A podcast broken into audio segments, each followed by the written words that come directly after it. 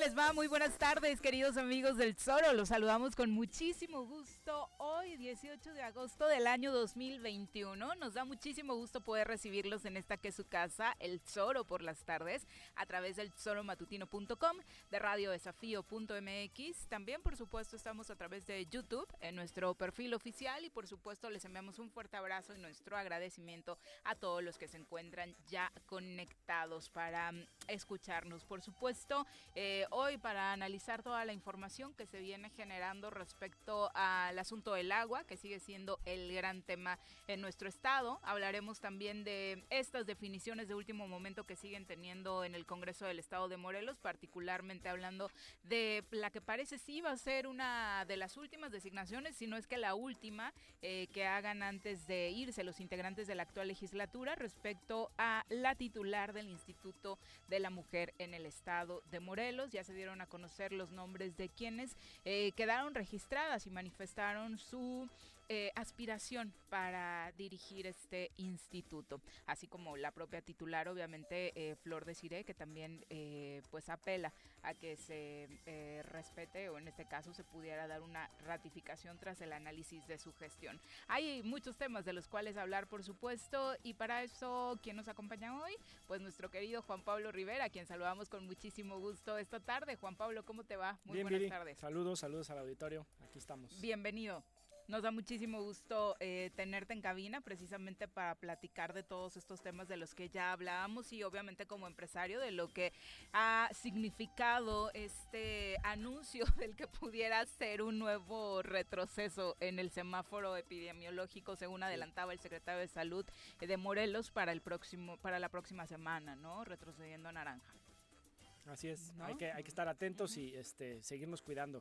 Eh, más allá del color del semáforo y las acciones que cada cambio de semáforo signifiquen, hay que cuidarnos nosotros en lo personal, nadie más para ¿Ha venido ya a estas alturas del partido siendo un tanto intrascendente en el color del semáforo? Desgraciadamente sí, ¿no? O sea, creo que en la Ciudad de México es el claro ejemplo, están en naranja y todo sigue pues, en lo comercial, en, los espacios públicos, pues, siguen igual. Exacto. Bueno, saludamos por supuesto también a nuestro querido Pepe Montes. ¿Estás bien, Pepe Montes? Afortunadamente bien, yo. Alcanzó a salir en, el video el golpazo que se acaba de dar. Me di un reverendo golpe aquí en la rodilla llegando. Yo vengo de carrera, vengo del centro. que, quería ser futbolista, pero se acaba de echar a perder la, la carrera. Me gustó eso de se acaba de echar a perder. Hasta ahora se me fregó la rodilla, pero ya echado a perder y está este, Juan Pablo. Gusto saludarte, gusto saludar al auditorio. Disculpen que llegue ahí, pero por un regalito que me hicieron tenía que ir a la Contraloría del Estado. Ah, de esos regalitos este, bonitos. Sí, de esos regalitos bonitos que hay que cumplir y pues para estar tranquilos aquí. Pero. Te lo dieron pues, autografiado con. Casi. con la firma de un gran futbolista. Casi, pero bueno, este, ya estamos aquí cumpliendo y esperando que en estas dos horas pues, la pasemos bien, pero además podamos compartir eh, pues, la información que está sucediendo en nuestro estado, en el país. Y pues da un gusto tenerte y saludarte, querido Juan Pablo Rivera. Igualmente, Pepe, aquí estamos. Bueno, pues decíamos, el tema del agua eh, continúa de pronto moviéndose en el tema de las manifestaciones, moviéndose de colonia en cuanto a la exigencia del vital líquido. Hoy incluso en las propias puertas del el sistema de agua potable y alcantarillado ya llegaron algunos vecinos a una manifestación pacífica. Ellos decidieron no bloquear las vialidades, simple y sencillamente estar en las afueras del ZAPAC para pedir, obviamente, que se les entreguen pipas eh, de la manera más pronta posible y por supuesto también que se pueda dar esta llegada del agua a sus hogares, que es lo que por supuesto muchos esperan. Ah, en algunos de los puntos de manifestación estuvo en representación de la directora del ZAPAC, Normalicia Popoca, quien forma parte del cuerpo directivo del sistema de agua potable y alcantarillado, que eh, les decía esto a los vecinos. Escuchemos. Eh, ¿Confío plenamente en que se destrabe el conflicto de agua en Cuernavaca a corto plazo? Pues yo espero que sí. Realmente la necesidad hoy por se agrava por situación de pandemia y nosotros estamos haciendo todo lo posible por abastecer de fuentes alternas, es decir, tratar de hacer movimientos en la red y en las líneas para abastecer por red, que es lo que está exigiendo la ciudadanía. ¿Y cuál sería su mensaje para los vecinos de Cuernavaca que esperan agua, que no tienen agua en sus bueno, casas? Ciertamente, por un lado, que estamos enviando pipas, sabemos que no es la solución total, que esto requiere un gran esfuerzo logístico también por parte de Zapac y por parte de los propios vecinos. Tienen que organizarse, tienen que ponerse de acuerdo con los representantes para poder hacer llegar agua. Pero también Zapac está trabajando, repito, en, lo más pronto posible dar el suministro correcto. Muchísimas gracias, ingeniero. Gracias. Pues ahí está, obviamente es parte de esta larga espera, ¿no? Que ha tenido la ciudadanía y que obviamente lo hemos dicho desde el día uno, se entiende perfectamente que la decisión ante la desesperación ya salir a las calles para que el agua llegue lo más pronto posible a sus hogares. Y mira, destacar que que eh, tienen consciente de que la solución no son las pipes, ¿no? Que ese es solo un paliativo y, y creo que incluso eh, las pipas se pueden convertir en un incentivo para que no se arreglen las cosas en el fondo. Sí, porque hay particulares ahí involucrados. Exactamente, ¿no? Y hay un gran negocio que se está haciendo. Antes tú veías ahí en las, en las garzas dos, tres pipas, ¿no? Ahora hay una cola, pues es un gran negocio y que lícito y, y real, pero es un incentivo para que las cosas no se arreglen también. Y porque además eh, de pronto no tienes la capacidad para poder tener una pipa entera en tu casa, este, ¿no? Entonces sí, ahí se están este, comparando. Sí, se está comparando la gente, se están ahí repartiendo el agua, pero no es lo ideal.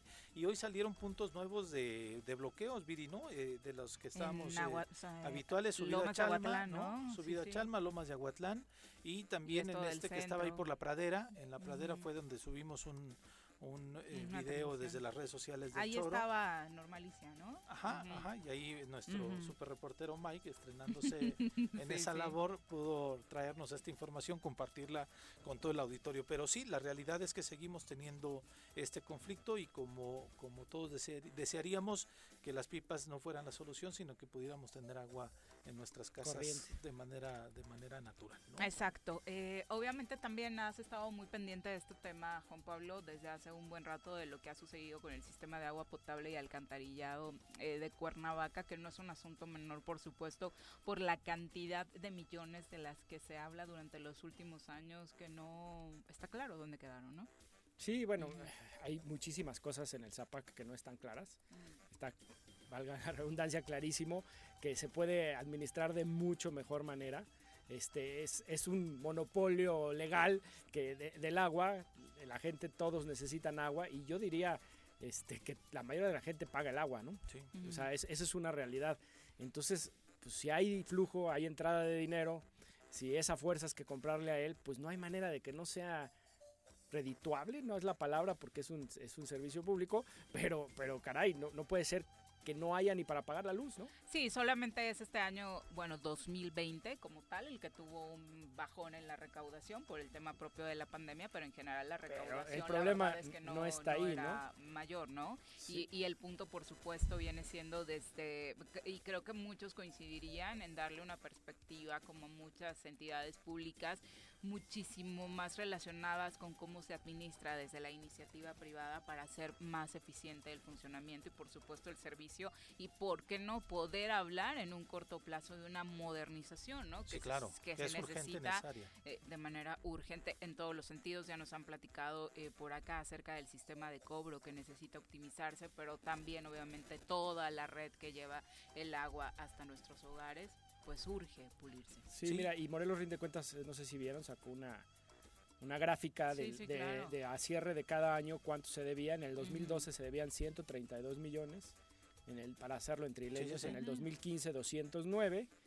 En el 2018 352 y hoy se deben 445 sí, es, millones es al cierre del tiene pasivos de, diversos. De diversos, no, es solo la, no solo la, sí, no es solo la luz. Sino además, y además, mira, es una práctica que, eh, digo, por eso también, eh, que, va, que pareciera que no es un tema ligado, pero que sí tiene que ir. De repente los presidentes municipales, en este caso no sé cómo haya sido, pero llegan atados de manos a Cabildo. Y de pronto el ZAPAC se ha convertido como la bolsa de trabajo de los regidores, de los, del personal de los regidores. Y con tal de que el presidente municipal tenga un cabildo terzo, tenga un cabildo, no hablo de ahorita, ¿no? sino hablo de hace mucho tiempo, este...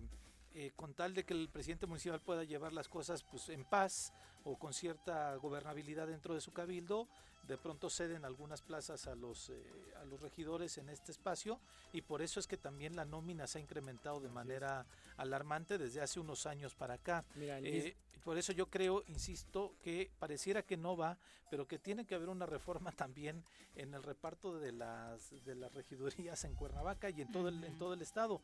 Hay lugares. más bien tiene que haber regidores o cabildos. Bueno, más conscientes también en ese sentido, sin que sean, sin que aparezcan con el Brasil, con, con, el, con el intento de amagar o de torcerle el brazo al alcalde para generar esta gobernabilidad. y, vas a compartir otro dato. Y en ese, exacto, en ese sentido, estos son los gastos de servicios personales, o sea, sueldos del sistema de agua potable y alcantarillado de Cuernavaca.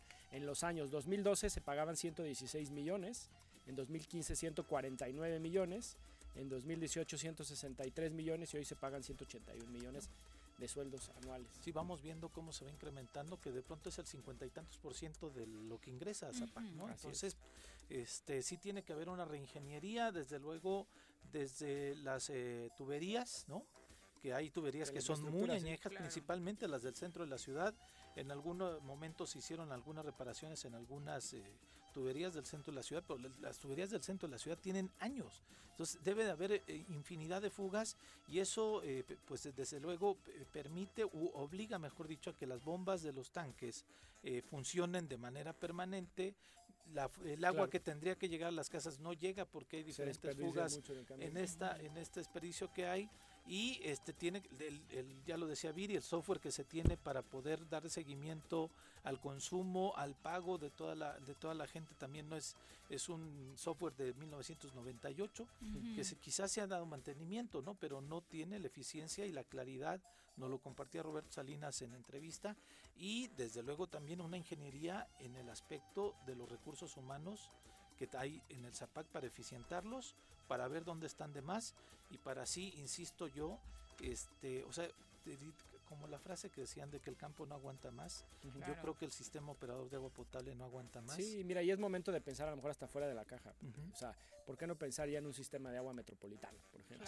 Claro, O sea, hay costos relacionados con la distribución muy importantes para llegar lugares donde no es accesible, pero es más accesible para un municipio que para el otro. Entonces, creo que se podría empezar a pensar en eso, ¿no? Si aprovechamos, si le podemos sacar algo positivo a esa crisis, es repensar el sistema de agua potable este, de una manera diferente, pensando fuera de la caja, ¿no? Eso sería una oportunidad, no, no tengo un planteamiento aquí, pero, pero pues hay que aprovechar lo malo para sacar algo positivo, ¿no? Sí, y hay que echarle un ojo a los sistemas operadores de Temisco y de, de Jutepec, cómo están, que seguramente tienen complejidades también, este, al menos no se han manifestado de, tal gravedad como ahorita, ¿no? Pero estos municipios con los que estamos cerca, ver cómo están funcionando para ver, como bien lo dices, hacer un planteamiento distinto porque además eh, estamos ya en esas complejidades, Temisco, Jutepec, Zapata, Sochi de pronto, que está muy pegadito a Temisco, ya es una zona metropolitana en donde estamos eh, atendiendo complejidades a partir de ello, de, la, de las complejidades que nos, que nos deberían obligar a sentarnos a dialogar a partir de lo que estamos compartiendo. El mando único fue eh, o se pretendió hacer en ese esquema, porque de pronto la policía de Cuernavaca no podía entrar ya a, a Temisco o a Jutepec porque ya este, excedían en su límite territorial. Entonces por eso ese esquema del mando coordinado generó eso, ¿no? La posibilidad de que pudieran eh, pues este trasladarse en estos límites geográficos y poder tener una eficiencia policial que desafortunadamente no la tenemos también, pero esa es otra complejidad. Pero sí pero por lo menos se pensó fuera de la caja y se acertó algo, ¿no? Pero el, esquema de la basura, el esquema del tráfico, el esquema de las rutas, el esquema Todos del los agua, servicios. el esquema de Somos la misma ciudad. Pues es que tan complejo que tenemos la isla ya en la en Temisco, que entrar por Temisco, que tenemos que entrar por Temisco para poder llegar a una, colonia, que está completamente aislada de Cuernavaca, ¿no? Entonces, sí creo que tenemos que ir pasando a un, a un esquema de ir pensando metropolitanamente hablando.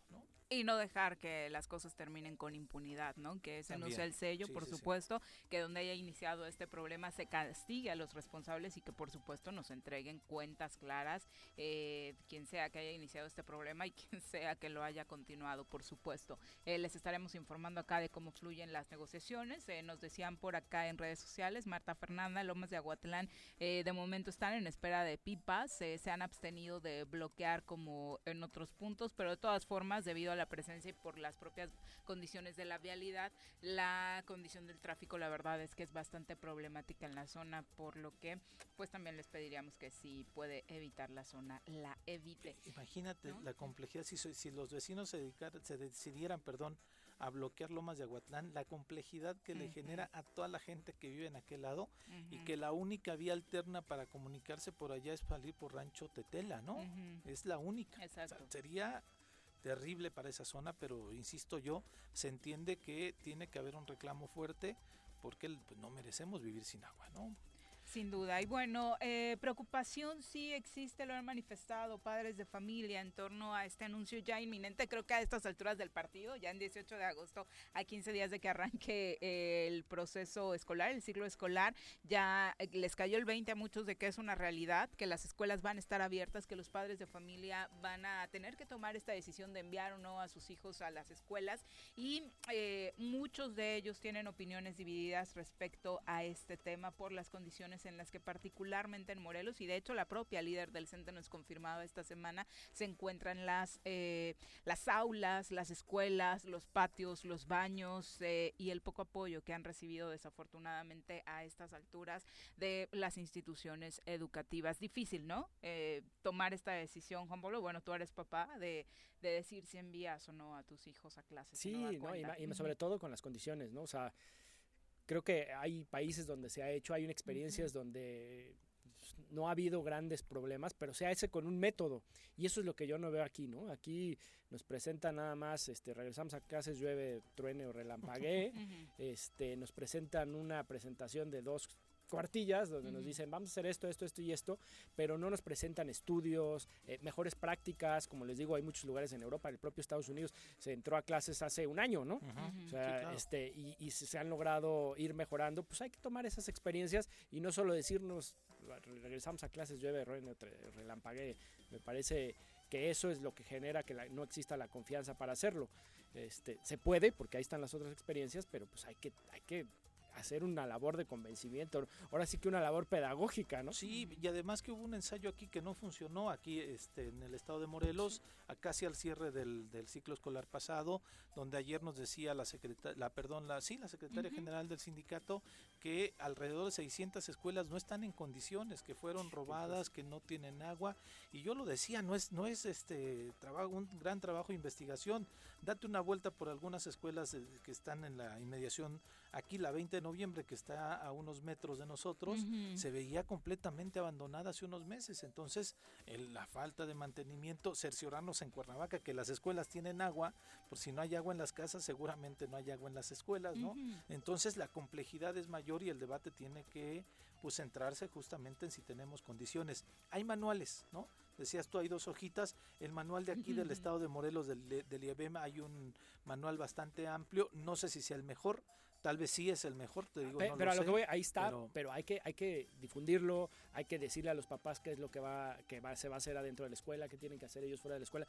No, no solo comunicar, o sea, a lo mejor es esa sobrecomunicación que tiene el presidente, pero lo único que se le quedó a la gente es llueve, llueve, claro. truene o relampague, ¿no? Y que de pronto decían que sí iban a tener eh, necesario que los padres firmaran la carta en donde decían este, que, que, se hacían responsables y asumían el eh, la decisión de llevar a los niños y ahora el presidente ayer dijo que no. Han sido mensajes encontrados los que ha dado el presidente y este, definitivamente yo creo que en, en, el ánimo social, no sé si científicamente sea bueno, esté ya comprobado que si regresan no hay problema, no sé si hay, existan bien los esquemas, pero en el ánimo social en este momento si a alguien le dice regresamos a clases, la gran mayoría dice que no estamos preparados para regresar a clases, Entonces, es el tema que tendremos aquí todavía en estos días, a lo que resta el, mes, porque el ciclo escolar eh, de la educación pública reinicia en clases el, final de mes, el 30 de agosto, eh, y, eh, pero también tendremos que ver, como decía Juan Pablo, en la Ciudad de México están en naranja, ¿no? Pero pareciera que en el, o sea, están en naranja en el semáforo, pero en el esquema de movilidad pareciera que no, este, retro, no hubo ningún retroceso en el semáforo. ni siquiera hay una, este, ¿cómo se dice? No hay, no están puestos de acuerdo la Federación y, la Ciudad de México. claro. Pero te digo, si nos vamos nosotros a naranja, ¿qué va a implicar? Aquí sí nos van a decir que bajemos el aforo en los restaurantes otra vez, que los este, restauranteros están pidiendo a gritos que no se haga porque han tenido una merma bastante considerable. Si nos vamos a Naranja, nos van a también limitar vídeo otra vez en los espacios públicos. La plaza de, la plaza del centro, vaya, la, pero incluso ahí es una propia incongruencia, porque pasas por, por, Plaza de Armas y la mitad está cerrada, las bancas inhabilitadas y demás. Caminas unos metros, vas al kiosco atascado, porque el Jardín Juárez tiene las bancas habilitadas, obviamente todos los puestos entre más espacio, más posibilidades a la distancia, ¿no? Exacto. Exactamente, Entonces, ese, ese cambio al semáforo naranja nos va a obligar a que, a que no vayamos a las escuelas o a que sí vayamos a las escuelas, ¿cuántos? ¿El 30, el 50, el qué? Porque aparte la regla era a nivel eh, federal que el regreso a clases solo se daba en semáforo verde, todo el país. Exactamente, ¿no? Entonces, todavía tenemos muchos, es que, muchos este, aristas, vaya, que se van a tener que presentar en este escenario para poder decidir si regresamos o no. Ayer la diputada Blanca Nieves Sánchez nos decía que tenía por ahí un texto en el que ella exponía su postura de manera más clara sobre este regreso a clases, hizo el favor de compartirlo y entre otras cosas señala, la decisión final quedará en madres y padres de familia, quienes optarán por mandar o no a niñas, niños y jóvenes a las escuelas, con una violencia en los hogares por demás preocupante por el maltrato y abuso infantil del que forman parte las y los menores por la problemática que se deriva de la falta de empleos y oportunidades producto de esta pandemia. Las maestras y maestros, el Ejército Intelectual de México, asumiremos con absoluto profesionalismo, convicción y responsabilidad este nuevo reto que se presenta en el paradigma educativo de la tercera década del tercer milenio, en la que contra viento y marea se garantizarán los preceptos establecidos en el artículo tercero constitucional. Pero, ante lo anterior, sería de suma importancia que el COVID-19 fuera considerado como una enfermedad de trabajo, para que queden salvaguardadas las garantías laborales durante la jornada laboral de maestras y maestros. Imposible saber dónde te contagias, ¿no? Sí. Exacto. Digo, eso, eso también se discutió en el Seguro Social este, al principio de la pandemia, si se consideraba o no una... Y, definitivamente no, ¿no? Yo creo que incluso están más controlados en los espacios sí, de, laborales. De laborales que cuando salen, en el transporte, en los fines de semana y todo eso, ¿no? Entonces sería muy delicado pensar en, en, eso, ¿no? Porque entonces Imagínate si oficialmente hay 260 eh, mil muertos más o menos. Sí, sí, sí. Este, pues todos esos ya, laborales. ya serían este, este, pasivos para el seguro social, ¿no? Para las empresas. O sea, y la condición que tenemos el seguro social no creo que resista. si ya no resiste ahorita como estamos, considerarlo esto como un esquema más que se le cargue al Estado. Que en este caso sería liste, ¿no? Pero igual, o sea, no, no, no, hay manera. O sea, no, no, no lo veo como algo. Entiendo la, la, el reclamo del magisterio y, tiene sus bases, pero no va por ahí, ¿no? Más bien va en cuidarse igual en la escuela que fuera de la escuela, ¿no? Sí, sí. Y protocolos y todas estas cosas que son un tema individual, incluso, ¿no? O sea, nadie te puede cuidar como tú. Nadie te va a cuidar como tú puedes cuidarte a ti mismo. Sí, desde luego. Sin duda. Desde luego, sin duda. Nunca mejor dicho. Pero bueno, en es el, Es el tema de de la responsabilidad, ¿no? De la responsabilidad y de la preocupación que también existe, por supuesto, en el ámbito empresarial. Le platicaremos más adelante de nueva cuenta con Griselda Hurtado, con quien hemos mantenido eh, información constante ante los cambios de color en el semáforo epidemiológico y sí alertaba sobre que este retroceso en el semáforo no solo iba a pegarles muy fuerte en los pocos avances que habían tenido los empresarios del ramo restaurantero turístico en, en Morelos, sino que además iba a provocar que cerraran, por lo que ha mencionado en las últimas horas, el mismo número de restaurantes, por ejemplo, que habían cerrado durante el año anterior, ¿no? Porque ya no aguantan un golpe así. Los, que, pudieron mantenerse, y eso para todos los negocios, no nada más los restaurantes, los que nos podemos mantener, pues nos está costando trabajar como para volver a parar, ¿no? Este, ahora, eso contra, contra la salud, pues sí es un debate importantísimo, ¿no? O sea, no, no, lo vamos a resolver aquí, pero sí es un debate que hay que tener, ¿no? O sea, y otra vez creo que la solución es eso, el, cuidarse en lo individual. Sí, desde luego. ¿No? Y ojalá viniera acompañado de políticas públicas que también pudieran acompañar a las empresas, ¿no? Claro, eso sería fabuloso. Sí, y, lo mismo que en las escuelas, ¿no? al final tú puedes tener todas las medidas, pero si el comensal, en el caso de los restaurantes, pues no se quiere cuidar, pues no va a haber manera, ¿no? si llega Noroña con sin cubreboca, es imposible, ¿no? Digo que llega un tipo eh, como, llevándolo al extremo. Es que sí hay todavía. No, bueno, no, está, ¿no? Hay gente que todavía está sin cubrebocas en las calles. Este, el presidente de la República, pues, ¿para qué le buscamos? Sí, sí, ¿no? O sea, que todavía haya gente que se resiste. Bueno, Pati Navidad hasta que le dio ya reaccionó, ¿no? Digo, por ponerlo así, pero hay, son figuras que representan cierto liderazgo para algún sector de la población, ¿no? Los deportistas, los artistas, los políticos, o sea, son figuras que algunas personas los ven como como sus líderes. Sí, ejemplos. Hay, una repercusión en, la vida de esas personas. Mi líder no usa, pues yo no uso. Eh, Patti Navidad, que está espectacular o artista, ya no sé qué haga, si canta, baila, ríe, llora, lo que sí da de muchas veces es vergüenza con sus declaraciones, pero hay gente que sigue la, la, filosofía de la señora y hasta ahora que tuvo COVID ya fue cuando dijo, lo experimenté de la peor forma, pero antes estaba diciendo que le iban a inyectar el chip y que no sé qué, y que todo el rollo, pero hay gente todavía que se va y hay otros más que les vale gorro, ¿no? Que es por decisión propia, por irresponsabilidad propia, no utilizar todos los casos de seguridad. Exacto. Bueno, hablábamos del Instituto de la Mujer. Parece ser que después de que ya cerró la convocatoria y conocemos prácticamente la lista de manera extraoficial de quienes se registraron, se inscribieron para buscar la dirección general del Instituto de la Mujer para el Estado de Morelos, pues alcanzará esta legislatura a sacarlo. Eh, está inscrita Flor de Cire León Hernández, Patricia Bedoya Zamora, Micaela la Bocanegra Rodríguez, Isela Guadalupe Chávez, Kenia Lugo Delgado, Gretel Nancy Estreve Ramírez, Adriana Urbina, en Andrea Acevedo, entre otros nombres que se, bueno, seguramente se irán dando a conocer ya que el Congreso nos comparta la lista oficial de todas las mujeres que aspiran a, este cargo. Y que platicaremos con Mica, parece ser que tendremos un enlace con Mica y, y haremos el ejercicio de, este, platicar, si se puede, con todas, ¿no? Para este tema del piso parejo. Porque ya viste que este, les van a dar 10 minutos a cada una para exponer su... Tú imaginas su proyecto, ¿no? es?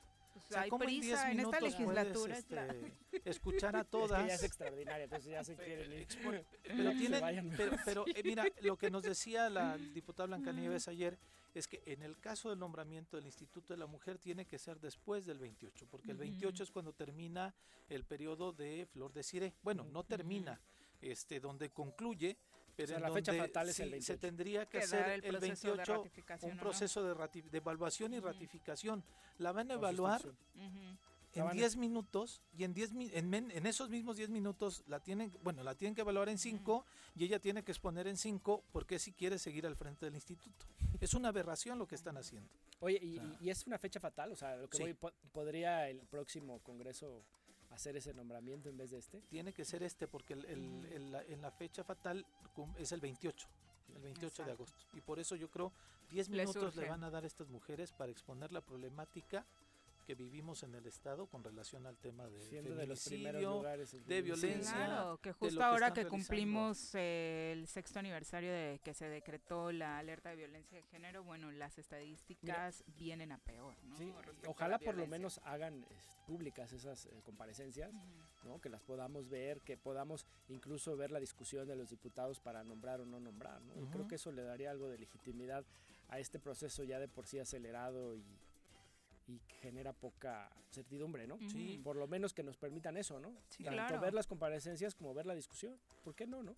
debería ser Debería ser. Al, menos de estos nombres, Viri, algunos sí son familiares con relación a que tienen un trabajo de de, en este ámbito, ¿no? En este ámbito que siempre han estado ahí desde la academia, algunas desde sus propios despachos, otras desde la Comisión de Derechos Humanos, otras desde... Insisto, creo que la este, mayoría, a mí sinceramente el único nombre que me salta es, de Gretel, Streber, ¿no? Que, la conocemos en otro ámbito como ex regidora del Ayuntamiento de Cuernavaca, en la administración de Cuauhtémoc Blanco, ahora en el INEA, obviamente ha estado en la función pública sí durante mucho tiempo, pero no en el tema de la defensa de los derechos de las mujeres. Sí, sí, es el único, es el único nombre que salta, pero todas las demás creo que sí este, acreditan, incluso han marchado juntas y demás. Claro. Este, pero bueno, veremos el nombramiento de ahí. Y el otro nombramiento que está pendiente es el de que casi no lo hemos mencionado, pero tiene una gran, gran, gran trascendencia, es el de la Comisión Especial para Atención a Víctimas del Estado de Morelos. Que lo irán a sacar en pues esta legislatura. Tendrían que, ¿no? pero es que no hemos hablado de él porque ellos tampoco lo han pelado mucho, ¿no? Así es. Parece que les también hay una fecha fatal en ese No, de hecho ya lleva un buen rato con encargado de despacho, Exacto, tiene yo creo que más de medio año, ¿eh?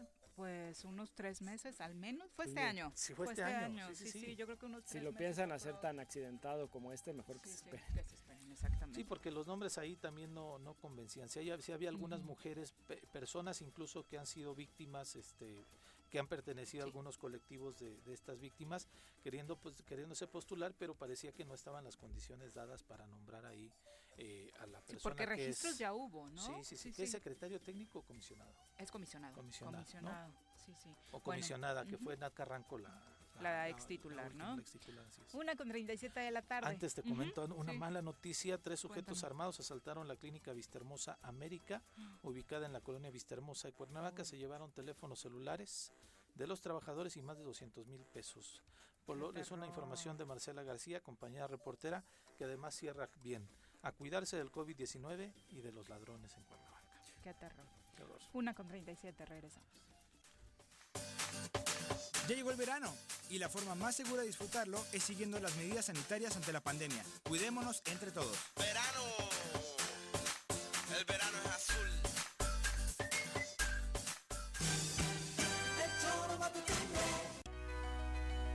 Morelos las y los diputados están cumpliéndole a la ciudadanía. Aplicamos políticas de austeridad y racionalidad del gasto y ya logramos saldar la deuda de 82 millones de pesos que nos heredó la legislatura anterior. Con acciones responsables, Morelos avanza. 54 legislatura. Congreso del Estado de Morelos. Copicopias Cuernavaca. ¿Necesitas imprimir? No busques más. Copicopias es tu mejor opción. Somos los expertos en publicidad, impresiones, fotocopiado y diseño web. Te ayudamos con tus tarjetas, volantes, lonas, escaneo, sublimado, vinil, playeras y mucho más. Visita nuestro catálogo y agréganos en WhatsApp al 777-349-5053 o llámanos al 777-244-4232. Encuéntranos en San Cristóbal número 3, Colonia San Cristóbal, en Cuernavaca, Morelos.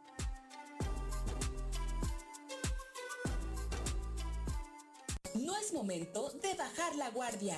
El dengue, zika y chikungunya son enfermedades prevenibles. El gobierno con rostro humano te invita a participar en las jornadas de descacharrización y fumigación que se llevarán a cabo en agosto en Jutepec. Más información sobre cómo prevenir la transmisión de las enfermedades virales en el número de teléfono 777-309-1609. Ayuntamiento de Jutepec, gobierno con rostro humano. Cafetería, tienda y restaurante Punto Sano. Contamos con comida vegana y vegetariana porque nos preocupamos por tu salud. Ven y conoce nuestros productos orgánicos y suplementos alimenticios. Al interior de Plaza Andrómeda, local 19, en calle Pericón, Lomas de la Selva. Contáctanos al 372-3514 o búscanos en Facebook como Punto Sano Cuernavaca.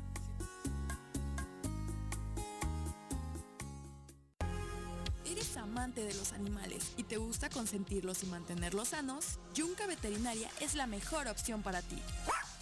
Contamos con servicios de estética y veterinaria canina y felina. Y además atendemos mascotas exóticas como aves y reptiles. Las mascotas son parte de nuestra familia. Es por eso que en Yunca los atenderemos como tal. Contáctanos al 777-179-8571 o visítanos en Avenida Cuauhtémoc número 53 en Plaza Los Amates, Colonia Quintas Marta.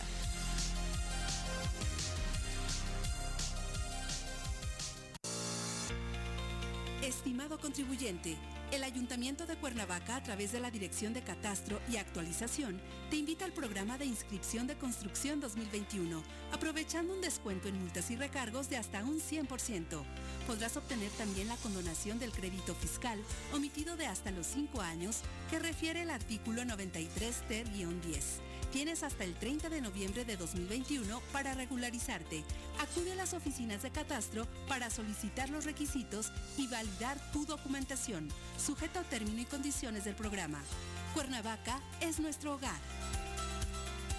Amiga y amigo comerciante de Emiliano Zapata, recuerda que tu establecimiento y todos los del municipio deberán contar con gel antibacterial, tapete sanitizante, divisiones protectoras, además del uso de cubrebocas dentro y fuera de tu negocio. Con estas acciones disminuimos los contagios por COVID-19 y garantizamos el funcionamiento de todos los establecimientos en Emiliano Zapata.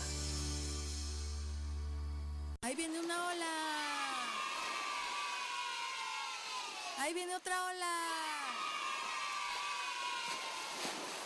Ahí viene otra ola. Que no te agarre la tercera ola en este verano. Mantén firmes las medidas sanitarias y usa cubrebocas. Cuídate y cuidémonos todos.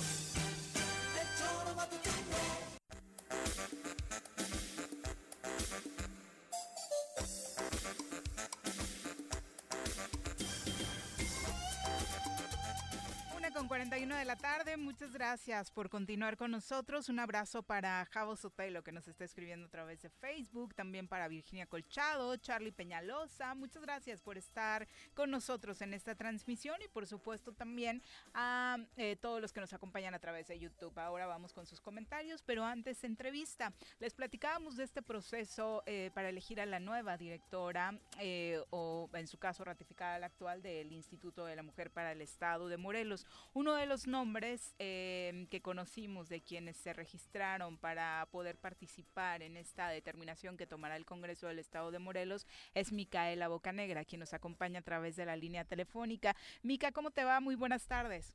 Hola, buenas tardes. Pues aquí un poco en la emoción de este proceso Oye, eres una mujer que lleva muchísimos años en el activismo y por supuesto decíamos a, muchos de los nombres que se han dado a conocer eh, de quienes aspiran a ocupar la titularidad del Instituto de la Mujer, nos da incluso gusto verlas, ¿no? Eh, porque obviamente sabemos de, su lucha, de su experiencia y demás. A ti particularmente, Mica, eh, ¿qué te hace decidir inscribirte, participar en este proceso?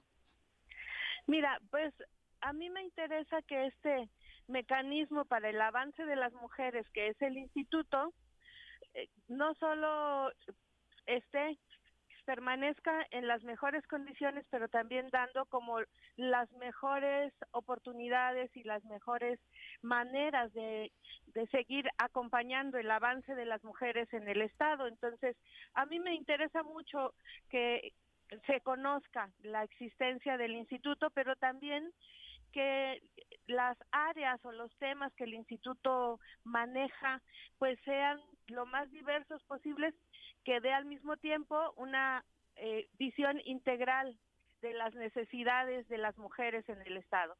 No solo que atendamos el asunto de la violencia política o el de la o de cualquiera de las violencias, es, es un paquete integral que tenemos que ver entonces, eso es lo que me interesa, como una mirada integral desde ahí para el avance de las mujeres en el Estado y, por supuesto, seguir consolidando el mecanismo que, es para el adelanto de las mujeres. Eh, nosotros obviamente ubicamos tu trayectoria, Mica, pero cuéntale al público un poco cuál ha sido tu trabajo en este tema.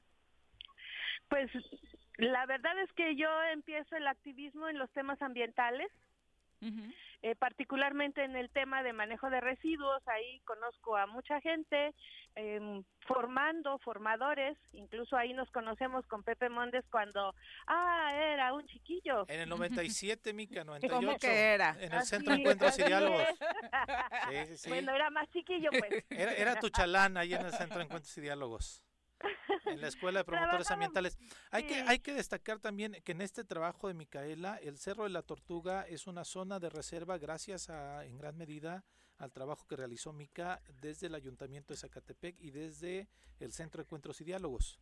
Así es, así es. Es un trabajo que se hizo coordinado con el ayuntamiento, con la universidad, con el gobierno del estado en ese entonces, a través de la Secretaría de Desarrollo Ambiental y bueno, en este caminar de los temas ambientales, el manejo de residuos y luego ya de ese tema yo paso al tema del agua y ya no nada más el agua como tal, sino agua y género, entonces me voy dando cuenta de cómo se dan y cómo se viven las desigualdades de género y en particular cómo las viven o las vivimos las mujeres. Entonces de ahí yo paso a este tema de los feminismos desde la cuestión práctica, la experiencia cotidiana, lo que se ve en las comunidades y este pues ya luego eso lo acompaño de una este, formación, pero yo empiezo así, trabajando en, en los temas ambientales. Te quiero decir que pues yo soy enfermera, tengo una especialidad en salud pública y por eso llego a los temas ambientales. Después de eso, pues yo ya estudié Derecho, estoy terminando, en dos semanas termino mi maestría en Administración de Políticas Públicas y bueno, son pues como 30 años más o menos de, de activismo, particularmente en pues los temas ambientales, pero con una militancia no sé si esto se entienda, una militancia en el en el feminismo y en el y con las mujeres. Incluso, Mica, perdón, Mica, incluso también en, en, el ámbito electoral, ¿no? Has sido parte de los órganos ciudadanos electorales. Sí, sí, así es, Pepe. Gracias por recordármelo porque, pues como eso también empezó como parte de la militancia, yo empecé como observadora electoral cuando se abre la figura por allá del 92 este se abre la figura de observador observadora electoral entonces yo empiezo a hacer observación electoral y a ver a, revisar cómo cómo funciona cómo se ve si es cierto esto del fraude bla bla bla. Y um, qué será hace tres ejercicios hace tres procesos yo fui convocada a suplir a una titular que deja el cargo en el distrito 04, que es el de Jojutla, y estoy ahí en la última parte del, del proceso de hace eh, hace tres procesos. Como consejera electoral de ese distrito en el Como consejera electoral distrital. Exactamente. Pues se termina el ah, proceso. Eh, pues no eh, no muy convencida porque yo los temas que estaba abordando desde entonces y desde la observación electoral yo siempre he llegado a los, a los espacios con agenda. Entonces yo llegué a ser observadora y a ser consejera electoral con una agenda. La agenda era la, la violencia hacia las mujeres al interior del instituto, que yo sabía que estaba sucediendo, y el voto de las personas trans. Entonces yo con esa agenda llego también como observado, perdón, como consejera electoral a nivel estatal en el INE. Entonces, pude darle seguimiento hace dos procesos y en este último ya casi no hubo nada que hacer en ese tema. Y, y yo llego como consejera al Instituto Estatal, este, perdón, no al Instituto Estatal, al Consejo, Municipal Distrital, con esa agenda. Sí. ¿no? Con la agenda de mi militancia y Pepe no me dejará mentir, quienes me pidan acompañamiento de en estos dos grandes grupos mujeres y personas de la diversidad, yo ahí estoy. Pero pues sin mucho protagonismo porque no es mi espacio, no no no es algo que yo me, digamos me voy a poner una camiseta que no es mía, yo solo acompaño, facilito, apoyo. E, es esa ha sido como como les digo mi militancia es donde no cobro, donde si no me pagan no pasa nada. Y eso me da muchísimo gusto decirlo. Yo acabo de dejar una dirección de área en la Secretaría de Medio Ambiente a fines de, julio, donde estuve por más de dos años a cargo de una dirección de vinculación territorial y eh, transparencia. Micaela, este, habla Juan Pablo Rivera, este, un saludo. Hola, ¿qué tal? Este, platícanos, hace unos momentos platicábamos de cómo veíamos el proceso que a los que está convocando el Congreso del Estado y las limitantes propias de hacer una presentación solo de 10 minutos para presentarse ustedes, como lo que nos estás platicando ahorita que has hecho, y también cuál sería tu agenda. Eh, ¿Cómo ves las limitantes que pone el propio Congreso? ¿Cómo te sientes tú ante ese espacio y ante lo que se viene de la elección? Pues mira, sí un poco limitada en términos de, de tiempo para poder decir, bueno, esta soy yo y esto es lo que me gustaría hacer, pero también creo que los límites son buenos para poder demostrar una este, experiencia y un manejo de síntesis y de ah, articulación de ideas. Claro, es una oportunidad. Creo que eso le puede le puede dar al a quienes estén ahí en la valoración pues idea de quiénes somos, ¿no? En, en, la vida pública, digamos, pues somos una cosa, pero en la vida institucional creo que sí tenemos como que manejar un perfil muy profesional, independientemente de que seamos activistas. Creo que eso no está peleado. y, de paso, pues les digo, quien diga que ser activista es fácil y es barato, no. Las activistas también nos formamos y nos capacitamos y nos documentamos y también estudiamos. ¿Y, sientes un piso parejo o una este, eh, designación o así, una elección este, justa, cargada o, cómo la ves? Pues hasta ahorita yo siento que sí, ya que logramos lo que habíamos estado pidiendo con anticipación, que era uno la convocatoria abierta, transparente, sin este preferencias. Y la otra el piso parejo, yo creo que sí lo logramos, que sí estamos en ese en ese nivel, claro, hay cosas que pues, seguramente se puedan prestar siempre a negociaciones que no lo vamos a saber, pero de manera pública yo sí veo que hay un piso parejo para todas, el trato ha sido yo creo que bastante eh, uniforme también en términos, te digo, de, de la inscripción a la convocatoria, ¿no? Y, y de Ahora esperemos a, que se haga la invitación a las entrevistas y ahí vamos a tener como otro parámetro para ver si realmente estamos recibiendo un trato igual. ¿Ya les avisaron cómo va a ser? ¿Entrevistas o solo una postura, como decía hace rato Pepe, para una oportunidad para mostrar su proyecto en 10 minutos? ¿Y va a ser pública también? Hasta ahorita lo que dice la convocatoria, nada más, no hay más notificación, ¿no? Diez minutos de exposición y tres minutos para contestar preguntas. ¿Sabes cuándo, cuándo dan a conocer esta lista, Mica? ¿O cuándo la deben dar a conocer? no, fíjate que no. Cuando yo me inscribí no nos dieron fecha. Ok. Pero yo estimaría que antes de que termine la semana ya sepamos. Ahí, como, turno nos toca? Como bien decía Viri al inicio, en esta lista de, de las mujeres que se han inscrito, vemos muchas personas con las que han tenido, o hay coincidencia más que han tenido, ¿no? Este, y eso de pronto para algunas personas eh, no les parece o no, logran entender que pueda haber competitividad entre mujeres que tienen una cierta coincidencia en la agenda pública. Quizá diferentes actuares, como tú dices, quizá tú eres más discreta, hay otras que lo hacen de una forma más pública o más este, mediática. Eh, y ahí de pronto, hoy veía una columna eh, le mando un abrazo al compañero Jesús Castillo, en donde mencionaba que no hay sororidad de las mujeres en esta búsqueda de la dirección de, del, este, del instituto. ¿Qué, qué, ¿Qué opinión te merece? Pues es que no hay una metodología que nos permita hacer un ejercicio en el cual la sororidad vaya por delante. La convocatoria está hecha así, no dice si 20 grupos la apoyan, este, tiene los votos del Congreso, ¿no? Porque eso nos, nos hubiese llevado a otro nivel de, de, este, de, ejercicio. Entonces, la convocatoria está hecha así y finalmente lo que nosotras como grupo amplio en algún momento mencionamos es si hay condiciones vamos a ir con una sola, pero si no, entonces nos vamos a inscribir todas las que se pueda. Sí, claro, y para que no, haya un retroceso en la agenda, insisto yo, quizá progresista de, del, del instituto o de la agenda feminista, ¿no? Así es. Yo creo que lo primero es que todas, todas las que estamos ahí en ese listado, es que somos gente que estamos aquí en el Estado. Sí. ¿No? Sí, sí, que somos gente que conocemos el Estado y a lo mejor unas más, otras menos, pero lo hemos caminado, lo hemos recorrido, hemos trabajado pie tierra para saber cuál es la situación de las mujeres. Creo que eso es algo que dice muy bien del perfil de quienes estamos ahí. No hay, hasta donde yo veo, no sé si la lista esté completa porque pues esa no es una lista oficial, pero no veo gente que está improvisada. Mica, ¿cuáles son los temas puntuales que el instituto tiene que abordar de manera inmediata eh, eh, de, después de que se dé este cambio, si es que se da, y si no, pues cuáles tendrían que ser también desde tu perspectiva? Pues yo creo que habría que analizarlos como en, en dos espacios o dos apartados. Uno tendría que ser, que ser al interior del instituto y al interior del gobierno, de la administración este, del gobierno estatal, y la otra tendría que ser hacia afuera.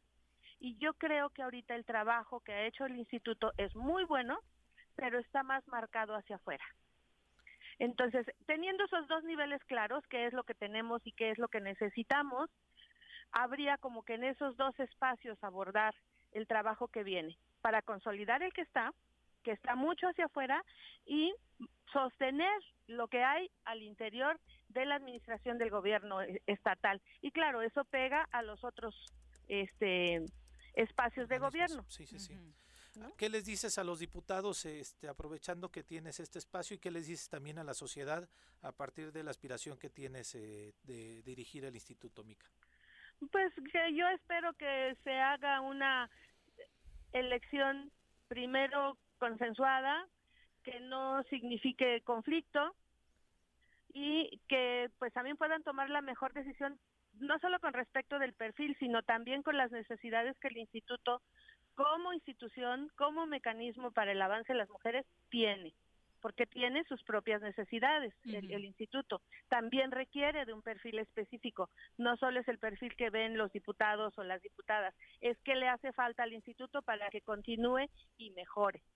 Entonces yo esperaría que, que con base a esas referencias pues tomen sus decisiones y al público que le diga pues muy atentos, muy atentas a lo que viene, este, no tanto para eh, incidir porque eso los diputados son los que van a tomar la decisión y las diputadas, sino para dar como más eh, visibilidad al trabajo y a los servicios que el instituto está obligado a dar a la ciudadanía, particularmente a las mujeres como pues política pública que es, ¿no? Sin duda. Pues Mica, muchas gracias por la comunicación y estaremos al pendiente de esta ronda de entrevistas que hará el legislativo para conocer mejor a todas. Ay, pues les agradezco muchísimo, de verdad que ha sido un gusto platicar con ustedes, aunque sea por teléfono, pero cuando la pandemia nos deje, pues esperamos. Por acá nos visitas, como en otras ocasiones, por supuesto. sí, me dará tanto gusto. Un abrazo. Éxito. Les abrazo también a los tres, hasta luego. Hasta luego. Bueno.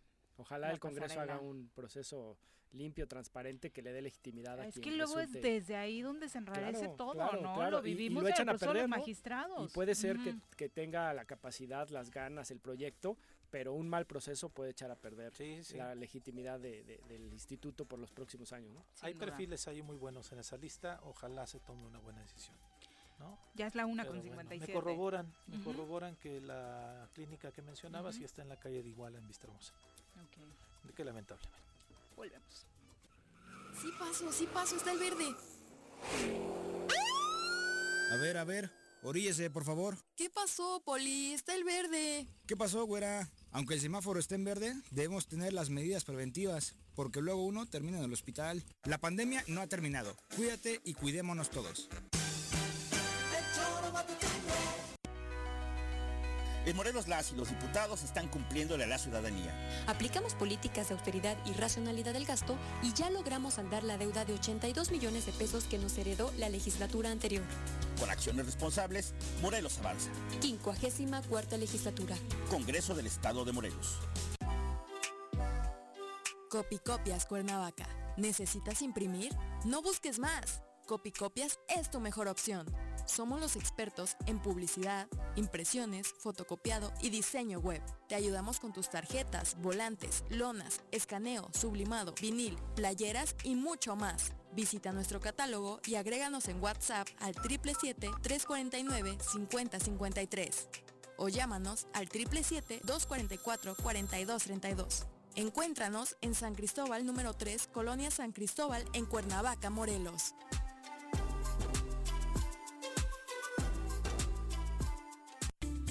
Gobierno con Rostro Humano te invita a participar en la campaña de descuento en recargos del impuesto predial. En agosto obtén 80%. Tus contribuciones son indispensables para la prestación de servicios públicos. Acércate a nuestras oficinas. Tenemos opciones a tu medida. Más información en el número de teléfono 777-404-3581, extensión 306 o en el correo predial arroba jutepec.gov.mx. Ayuntamiento de Jutepec, Gobierno rostro humano. Cafetería, tienda y restaurante Punto Sano. Contamos con comida vegana y vegetariana porque nos preocupamos por tu salud. Ven y conoce nuestros productos orgánicos y suplementos alimenticios. Al interior de Plaza Andrómeda, local 19, en calle Pericón, Lomas de la Selva. Contáctanos al 372-3514 o búscanos en Facebook como Punto Sano Cuernavaca.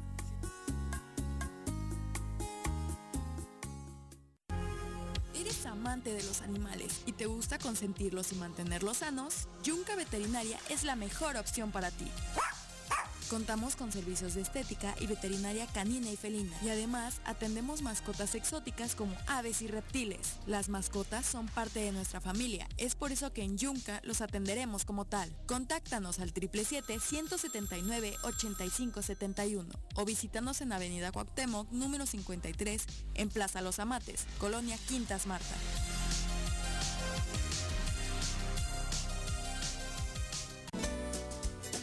Estimado contribuyente, el Ayuntamiento de Cuernavaca, a través de la Tesorería Municipal, en conjunto con la Dirección de Impuesto Predial, te invitan a que te pongas al corriente en tu impuesto predial y servicios públicos municipales, aprovechando un descuento de hasta un 100% en multas y recargos de ejercicios anteriores durante el mes de agosto del presente año.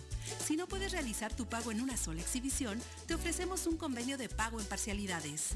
La Tesorería Municipal está laborando con todas las medidas de sanidad en un horario de lunes a viernes de 8 a 17 horas, ubicada en calle Cuauhtémoc número 4, Colonia Centro. Así también puedes realizar tu pago en las diferentes cajas instaladas pertenecientes a esta tesorería.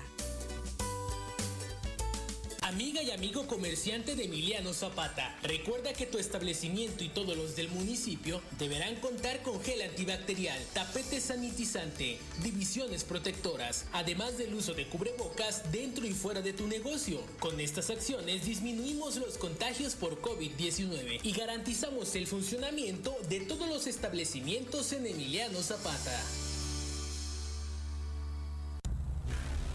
¿Te gustó estar un año encerrado en casa?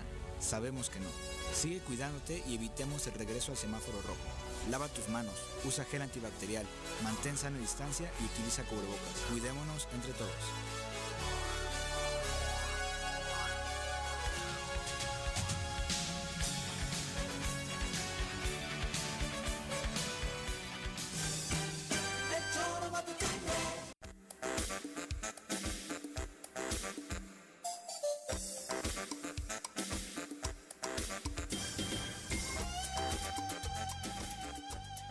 Dos con dos de la tarde, muchísimas gracias por continuar con nosotros. Eh, fueron dadas a conocer las estadísticas que dejó el tema de suicidio en México durante 2020, el año de la pandemia.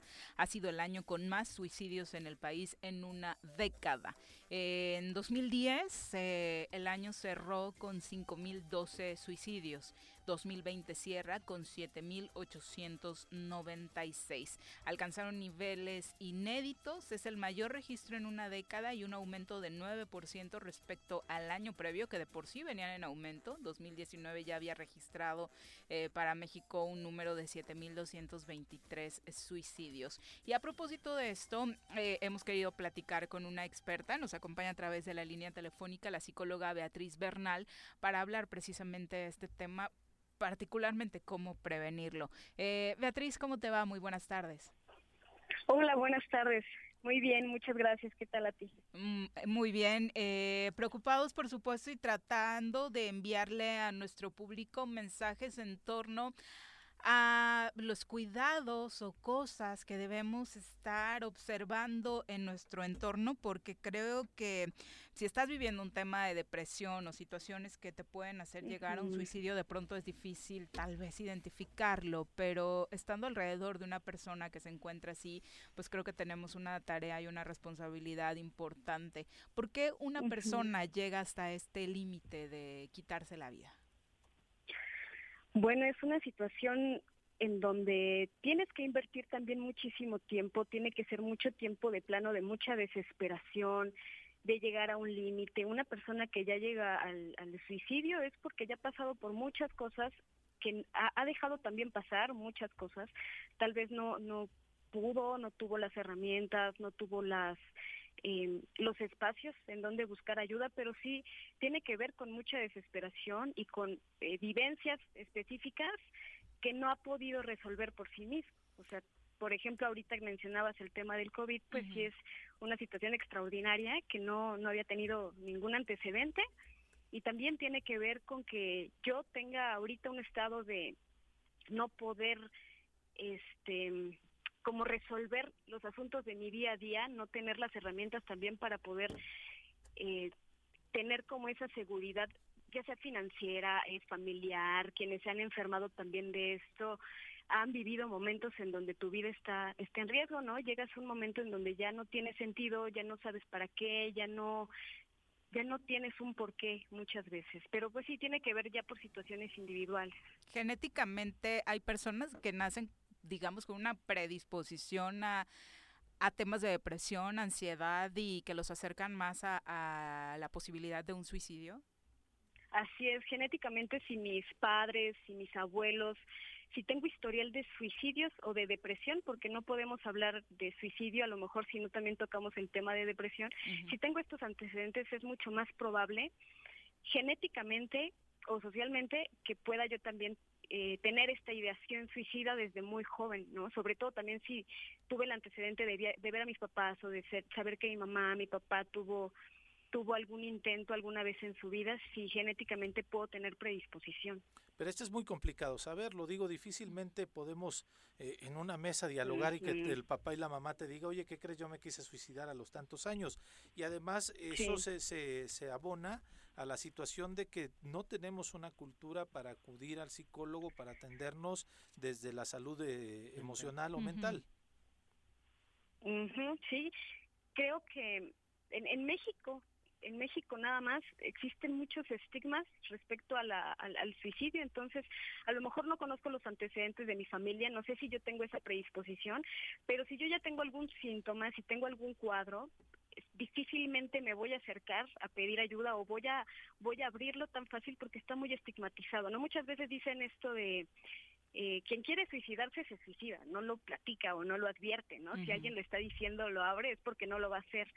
Y ese estigma, pues es precisamente el que lleva a que muchos eh, deseos suicidas se se, se materialicen. Ahora, tú mencionas de cuadros, ¿hay ciertos eh, síntomas?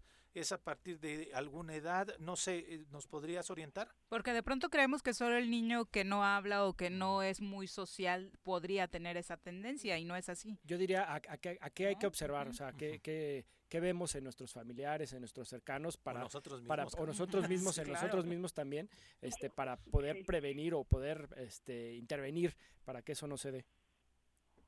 Mira, primero que nada ver si hay algún cambio de, en el estado de ánimo, ¿no? A lo mejor eh, tenemos alguna persona cercana, algún amigo, algún familiar que sabemos cómo es, lo conocemos, pero de pronto tiene un cambio deja de asistir a, ciertos lugares, deja de convivir con la familia, a lo mejor tiene algún rompimiento y podemos ver algunos eh, síntomas, algún cuadro depresivo.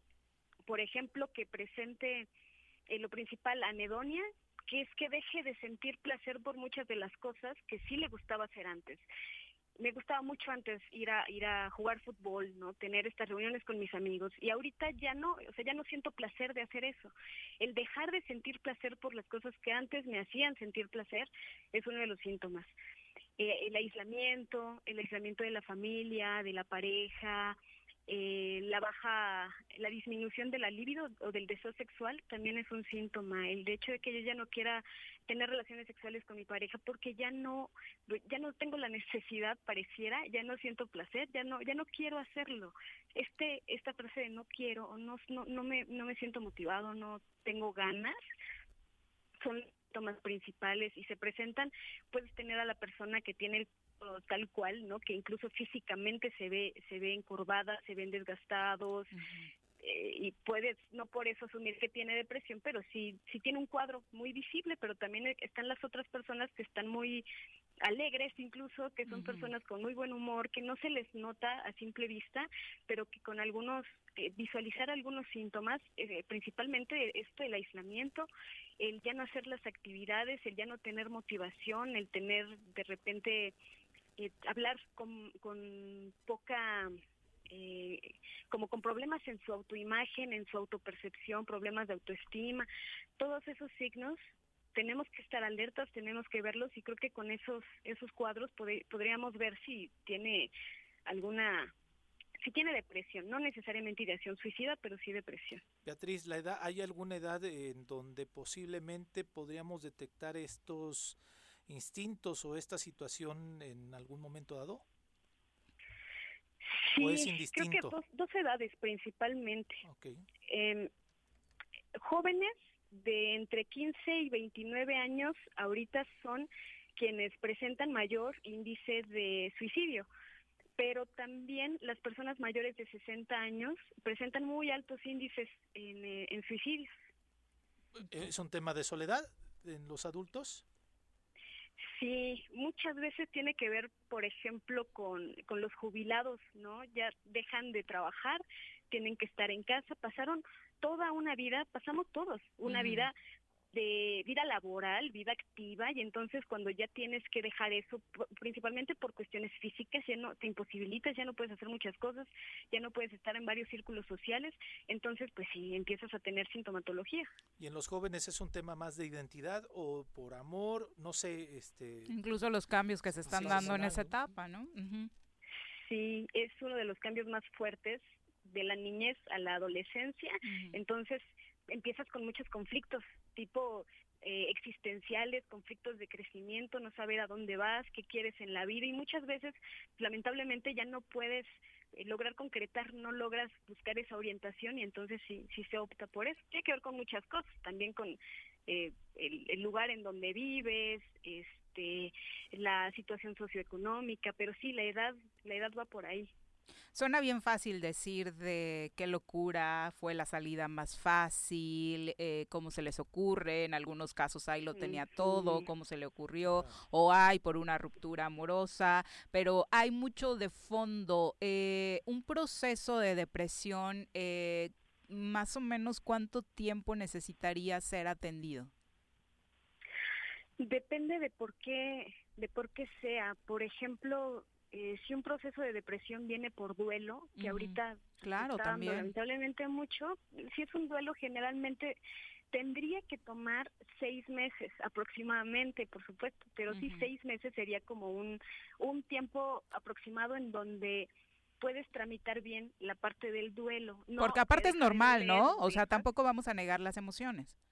Claro, sí, sí, sí pero pues sí, aproximadamente ese tiempo, depende, o sea, si es de duelo, si es depresión por algún otro tipo de, de situación, va a tener que ver con la situación, si es un rompimiento, pues también se puede trabajar como una especie de duelo porque también es un es, es dejar ir algo, es dejar de ver, dejar de estar, seis meses aproximadamente. Si pasas de seis meses con, con un duelo no trabajado, ya se puede considerar que es un, un duelo patológico, ya necesita mayor tratamiento, medicamentos, puede ser. Sí, porque aparte en el tema de duelo, como bien lo dices, esta pandemia trajo muchos cierre de empresas, ruptura eh, de parejas y aparte, por supuesto, la más obvia, ¿no? Que son los decesos en algunos casos de varios integrantes de la familia, porque vaya que conocimos casos así. es un conjunto de situaciones, el, el, perder tu trabajo deriva después el tener eh, no la posibilidad de tener una economía saludable en la familia. Entonces fue ha sido un conjunto de, o sea, nos ha golpeado por todos lados este esta pandemia hasta el hecho de pues bueno, me siento solo, pues voy a ver a mis amigos y no podíamos y ahora ni eso, ¿no? Sí, sí, sí, exactamente. ¿Y, qué, debe de hacer alguien que presente esos síntomas o que encuentra a alguien que presente unos síntomas? ¿Qué debe hacer? Sí, sí, ¿a, quién hay que recurrir? Mira, primero eh, recurrir a ayuda psicológica o psiquiátrica. Cualquiera de las dos. La idea es que puedas recurrir a ayuda en el sector salud y que el psicólogo te pueda derivar si necesitas la atención psicológica, si con eso eh, puede bastar o si necesitas atención psiquiátrica. Ok, pues eh, la verdad es que nos da muchísimo gusto poner sobre la mesa estos temas porque sabemos que van a ser de utilidad para muchas personas. Si alguien quiere contactarte eh, o conocer de tus servicios incluso, ¿cómo lo puede hacer? Puede ser por vía correo electrónico o telefónica. Ah, ¿Nos, compartes? Por favor. Claro, eh, mi correo electrónico es Beatriz Ramírez punto a b todo junto arroba gmail.com Perfecto. Y el teléfono es ¿Puedo darlo sí, aquí? claro. ¿No problema? Claro, claro. es triple siete trescientos setenta y cinco cero cuatro cuarenta y ocho para eh, quien quiera acercarse, incluso si, eh, o sea, en estos momentos creo que no importa mucho el, el tema económico, creo que estamos para, para servir, para atender a quien necesite. Ah, mira. Bueno, pues, qué, pues amable. de tu pues parte, por supuesto, seguramente hay mucha gente que está. Y la situación está muy complicada para todos, incluso para los profesionales como tú. ¿Querías preguntar algo más, Pepe? No, este, me parece que está concluida la, información. Muchísimas gracias, gracias por la comunicación. Gracias a ustedes. Un abrazo. Buenas tardes. Bueno, pues bueno, Viri, comentamos lo de la Cámara. Morena no ah, logró, no lo logró. la, pudo, ¿no? Sí, la Comisión Permanente no logró la mayoría calificada para abrir un periodo extraordinario de sesiones para abordar la revocación de mandato. Con 23 votos en favor, pero dos en contra, no se alcanzaron las dos terceras partes requeridas. Oye, yo creo que necesitaban uno. ¿Qué les pasó? ¿Dónde ¿eh? se atoró, eh? Sí, pues, no, la, Morena no le alcanzó, ¿no?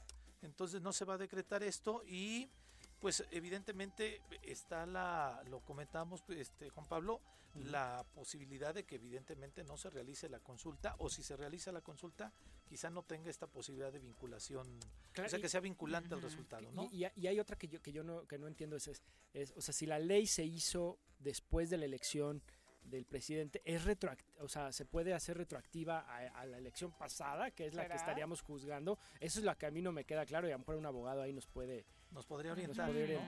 Pero este, pero pues no pasó, no pasó lo que era lo que se esperaba. Bueno, la, la, ley comenta, la ley con H, la, ley comentada a nivel nacional y que era lo que pues yo creo que iba a ser un parteaguas también en la vida política, la vida pública de nuestro país.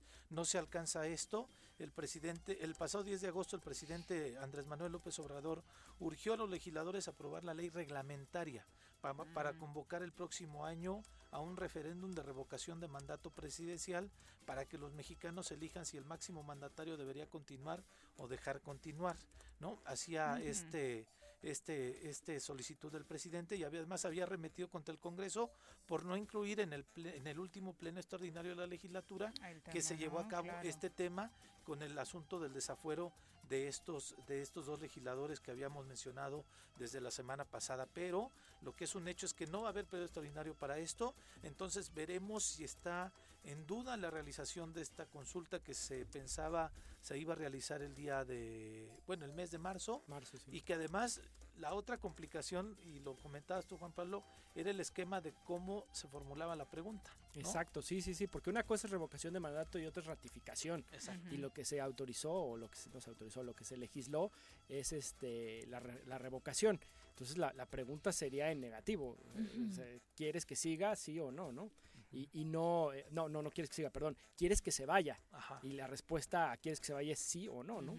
Y no es lo mismo a quieres que siga, que eso es lo que parece que el presidente está buscando, ¿no? Sí, sí, sí, la, la idea era que pues, simplemente, siempre la pregunta, la respuesta sí, te lleva inmediatamente a que tengas más fácil desde la concepción de la gente. Sí, el cerebro no registra el no, le cuesta trabajito, ¿no? Exactamente, entonces yo creo que él sí quería que la pregunta fuera, ¿quieres que continúe Andrés Manuel López Obrador? Pero esa es ratificación. pero es que estoy pensando como la Suprema Corte de Justicia. ya ves que luego no, nos vaya a mandar una pregunta como la de la última consulta popular. que debe continuar el presidente de la República, constitucional de la República. Entonces iban a hacer un chorizote y era para lo que ellos le convenía era que fuera el sí por encima del no y poder tener... Pero el sí este, puede resultar en el no, ¿no? Sí, claro. Y fíjate que curioso porque había una postura, por ejemplo, del PRD, Jesús Zambrano y Jesús Ortega, en el sentido en que decían ya que no se realice, que se haga responsable, se eligió por seis años, entonces debe de cumplir su mandato constitucional y no andándose prestando a este a este tipo de cachondeos con la ciudadanía. Y, la otra es, la, la, revocación de mandato la debe de exigir la ciudadanía. No, no, no, no, desde el poder, no, no, desde el poder, porque entonces se convierte en un instrumento eh, político y no un instrumento de participación directa, que es lo que debería de ser, ¿no? Exactamente, sí. La e involucrarnos más, que es lo que dijimos, con mucho que nos hubiera gustado, ¿no? La pregunta de la consulta popular va, es un ejercicio democrático y hay que participar y en este también empujar para que se realice de la mejor forma, ¿no? Y nos toca ya ponerle muchísimo, muchísimo esfuerzo a este tema, que ya están aprobados estos mecanismos, hay que aprovecharlos.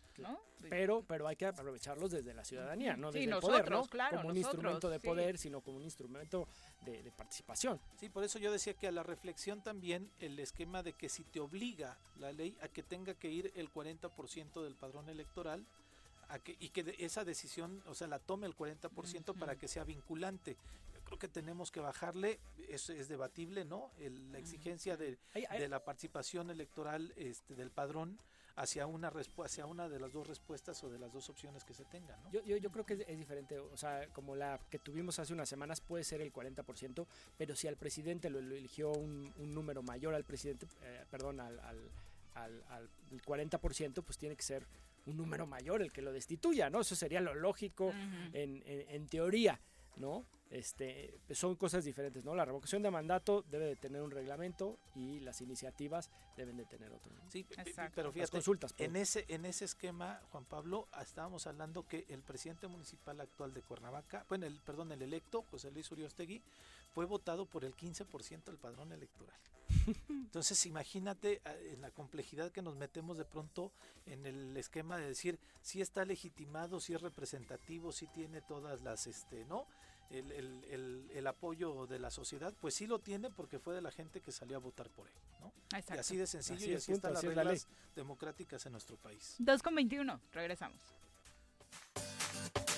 Ya llegó el verano y la forma más segura de disfrutarlo es siguiendo las medidas sanitarias ante la pandemia. Cuidémonos entre todos. Verano. El verano es azul.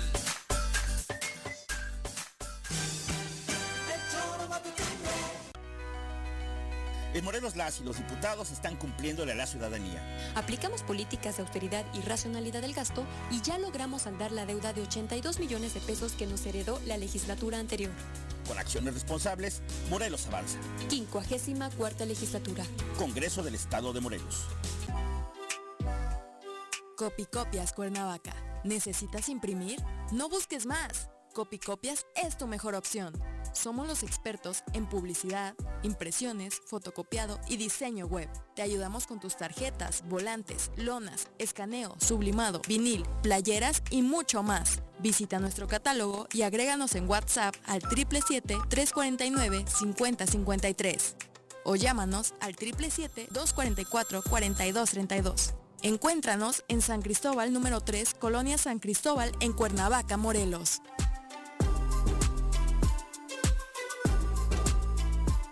A seis años de decretada la alerta de violencia de género, la instancia municipal de la mujer de Jutepec continúa trabajando para garantizar la seguridad de niñas, adolescentes y mujeres. Asimismo, eliminar las desigualdades que agravian sus derechos humanos. Te invitamos a denunciar todo acto de violencia en los números de teléfono 911 o 777-320-3030. Ayuntamiento de Jutepec. Gobierno con rostro humano.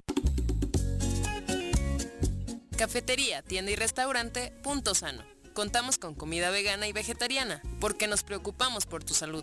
Ven y conoce nuestros productos orgánicos y suplementos alimenticios. Al interior de Plaza Andrómeda, local 19, en calle Pericón, Lomas de la Selva. Contáctanos al 372-3514 o búscanos en Facebook como Punto Sano Cuernavaca.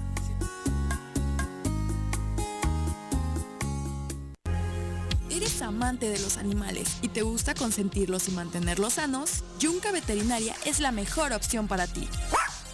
Contamos con servicios de estética y veterinaria canina y felina. Y además atendemos mascotas exóticas como aves y reptiles. Las mascotas son parte de nuestra familia. Es por eso que en Yunca los atenderemos como tal. Contáctanos al 777-179-8571 o visítanos en Avenida Cuauhtémoc número 53 en Plaza Los Amates, Colonia Quintas Marta.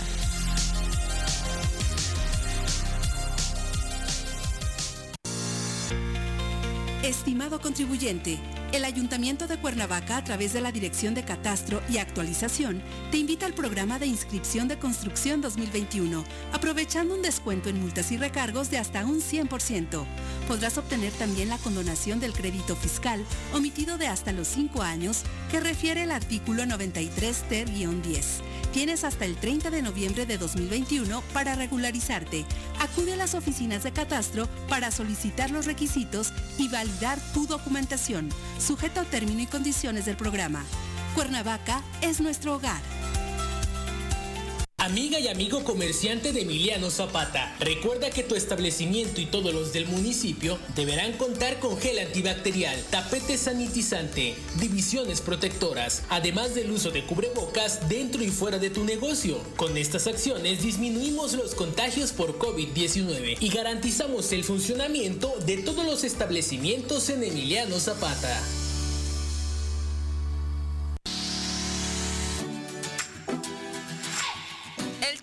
Informa. Dato curioso, ¿sabías que se necesitan 200 litros de agua para producir un litro de Coca-Cola? Sorprendente, ¿no? Pero cierto, la empresa Coca-Cola gasta unos 250 litros de agua para producir un litro de su producto. Pero en vista de ello y consciente de la gran cantidad de recursos que necesita para elaborar su bebida, la compañía Coca-Cola aspira a devolver al ecosistema todo el agua que emplea en su producción.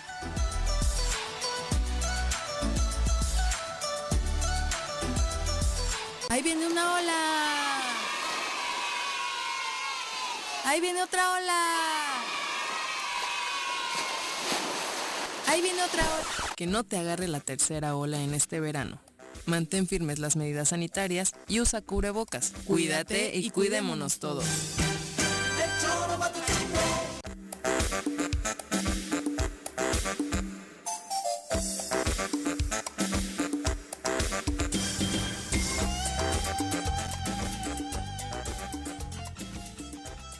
2 con 26 de la tarde, muchísimas gracias por continuar con nosotros. Como les adelantábamos, vamos a platicar con Griselda Hurtado, que ya nos acompaña a través de la línea telefónica. Es la presidenta de la Cámara Nacional de la Industria Restaurantera y Alimentos Condimentados, la Canirac, Delegación Morelos. Gris, ¿cómo te va? Muy buenas tardes.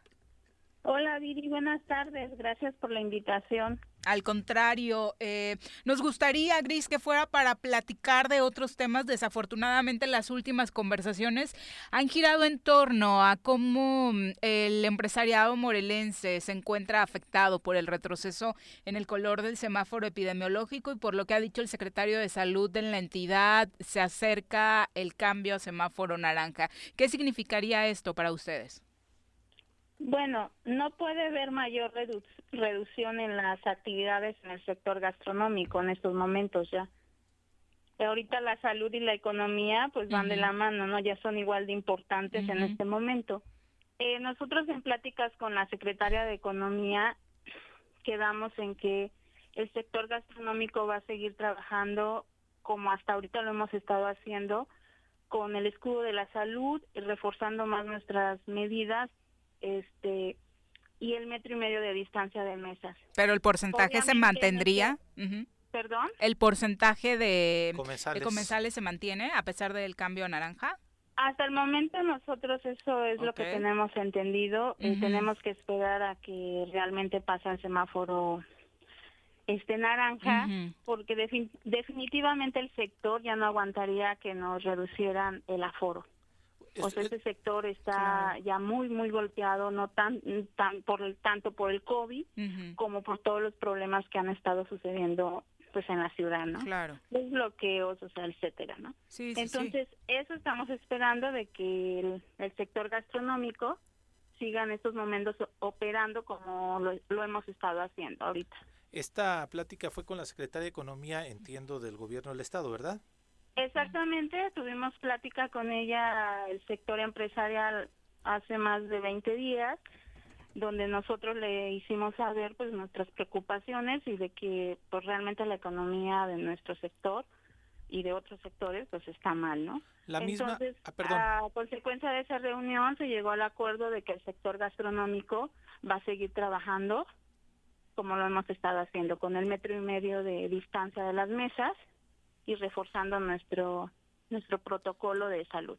La misma secretaria de Economía la semana pasada anunció un apoyo hacia empresas pequeñas y micro, decía, eh, de 5 millones de pesos para 400 beneficiarios.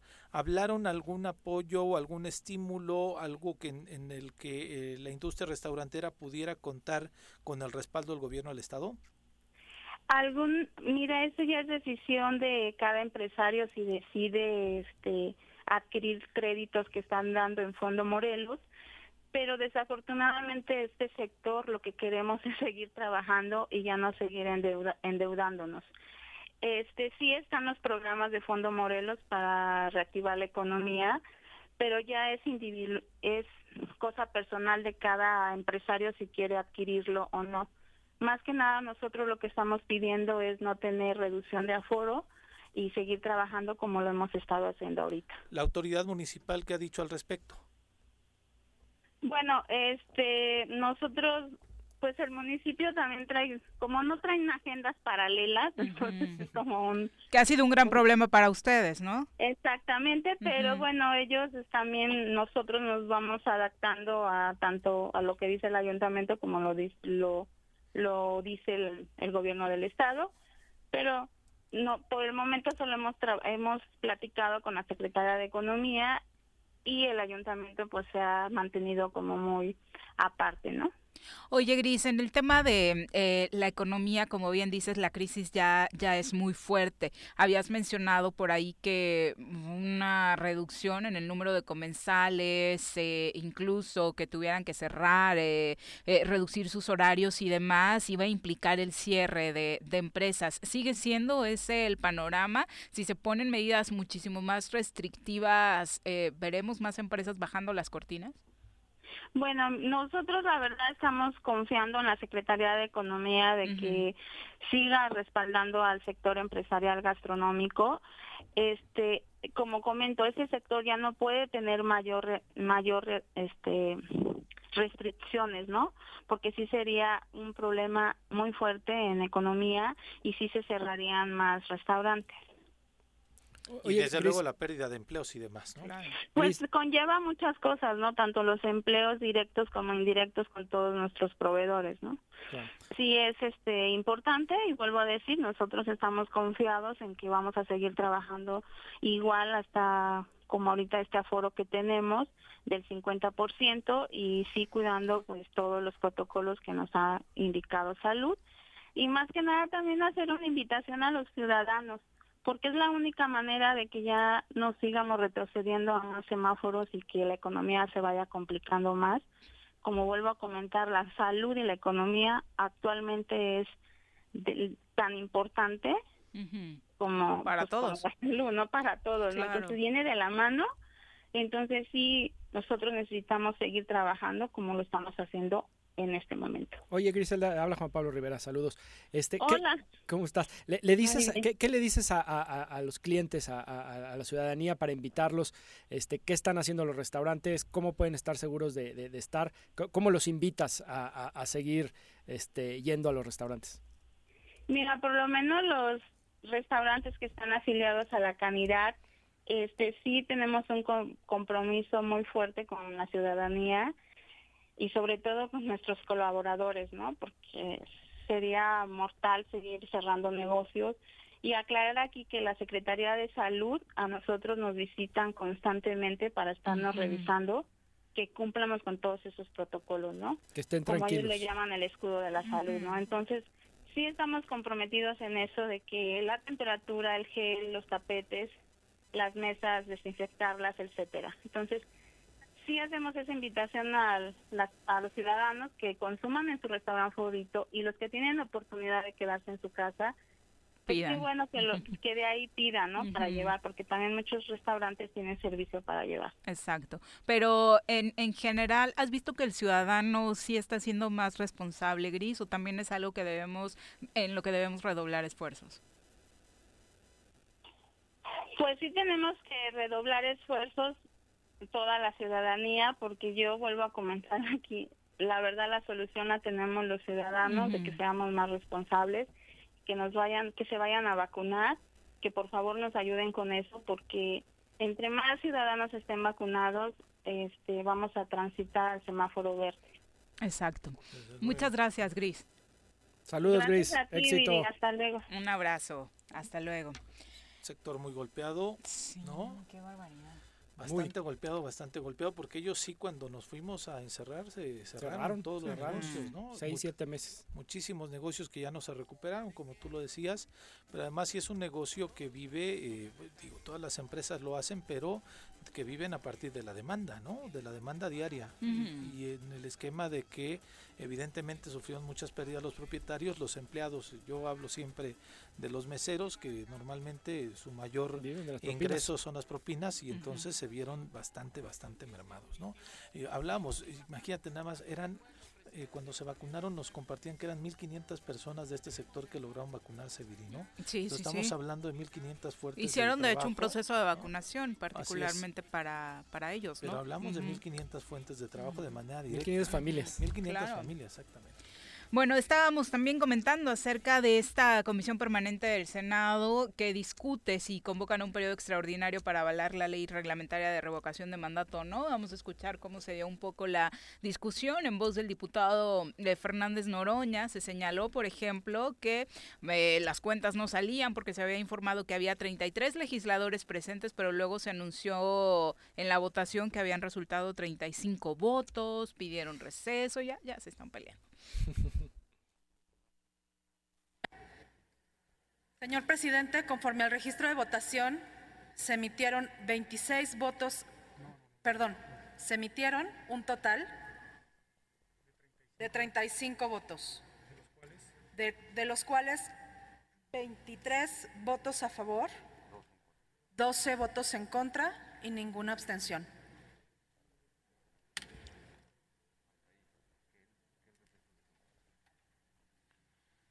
En consecuencia, se advierte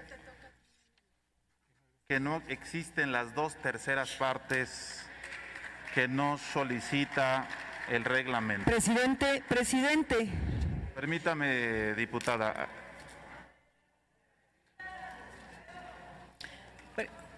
¿Con qué objeto, diputado Cayetano? Muchas gracias. Presidente. Muchas gracias, presidente. Qué bueno que me agarró primero entre todos los que están solicitando el uso de la palabra.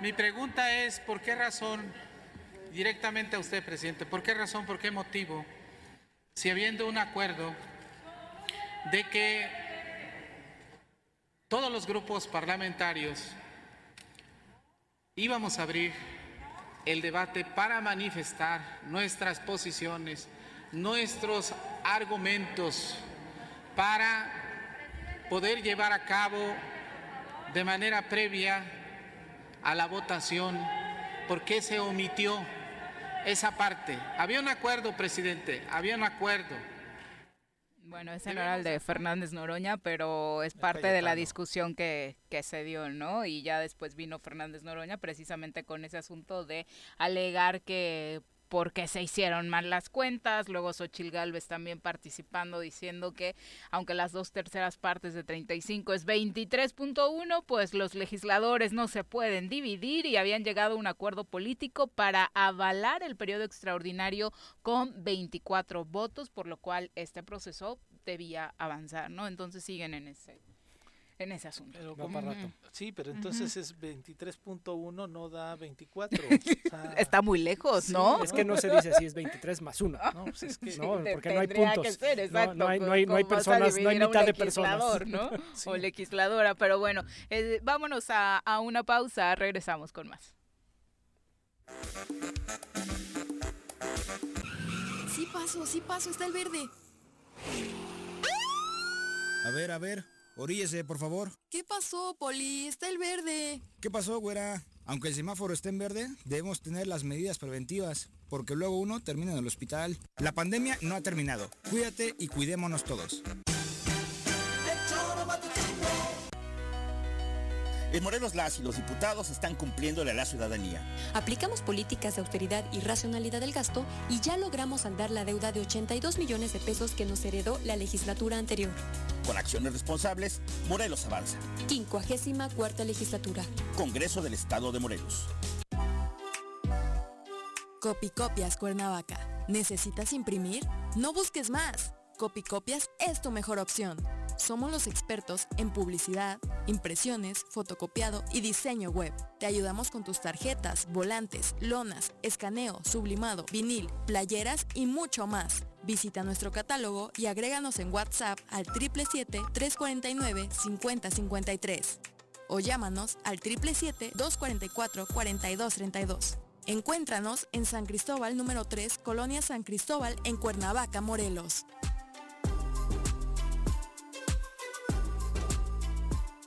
Participación es fundamental para prevenir inundaciones o encharcamientos en Jutepec durante la temporada de lluvias. Te pedimos no tirar basura en la vía pública, alcantarillas o barrancas. La prevención es nuestra mejor aliada para reducir riesgos. Ante cualquier emergencia, comunícate a los números de teléfono 911 o 777-320-7533.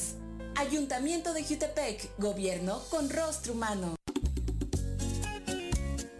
Cafetería, tienda y restaurante Punto Sano. Contamos con comida vegana y vegetariana, porque nos preocupamos por tu salud. Ven y conoce nuestros productos orgánicos y suplementos alimenticios. Al interior de Plaza Andrómeda, local 19, en calle Pericón, Lomas de la Selva. Contáctanos al 372-3514 o búscanos en Facebook como Punto Sano Cuernavaca.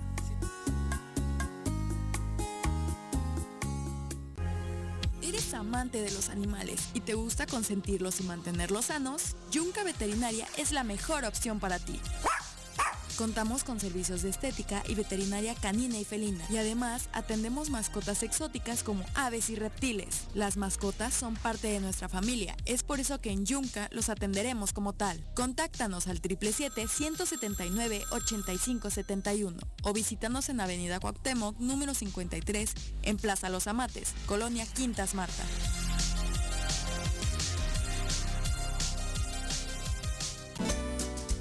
Estimado contribuyente, el Ayuntamiento de Cuernavaca, a través de la Tesorería Municipal, en conjunto con la Dirección de Impuesto Predial, te invitan a que te pongas al corriente en tu impuesto predial y servicios públicos municipales, aprovechando un descuento de hasta un 100% en multas y recargos de ejercicios anteriores durante el mes de agosto del presente año.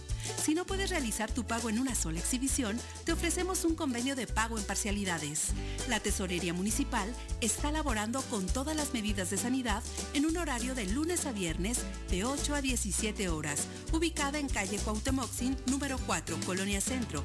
Así también puedes realizar tu pago en las diferentes cajas instaladas pertenecientes a esta tesorería.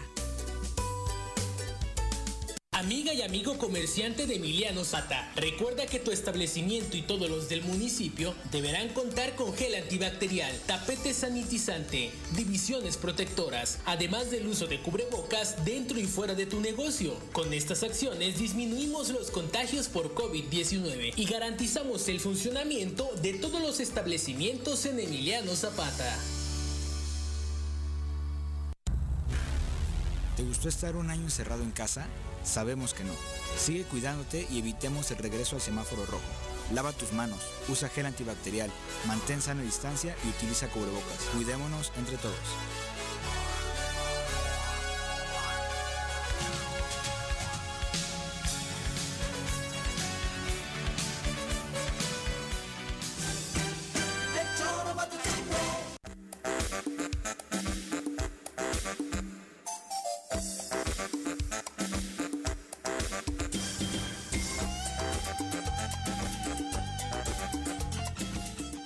43 de la tarde, muchas gracias por continuar con nosotros. Un abrazo para Raimundo Flores, para Genaro Sánchez, que todos los días nos escucha desde los Estados Unidos. Muchísimas gracias, Genaro, y por supuesto también para eh, Raimundo, que está muy pendiente de nuestra transmisión regularmente. Y por supuesto, a lo de la amenaza de bomba en Cibac, ¿no? sí, sí, estuvo por ahí complicado. Ya habló el titular de Protección Civil de, de Jutepec en ese sentido para decir que, bueno, es, es, una zona que en la que también está como de moda, ¿no? En Cibac pues, eh, hacer esos, ¿no? no, pero muchos chistositos ah, también, ¿no? Sí, sí, sí, para utilizar. ese, tema. Esos temas de broma. ¿no? Exacto. 2 con 44 vamos a platicar con nuestro chamán.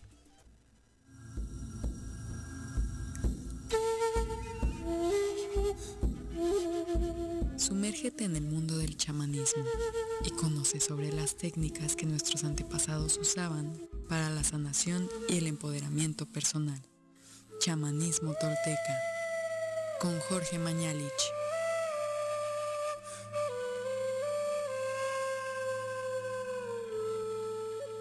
¿Cómo te va? Muy buenas tardes. Buenas tardes, muy bien. ¿Y ustedes? Muy bien, muchas gracias. Bienvenido. Gracias.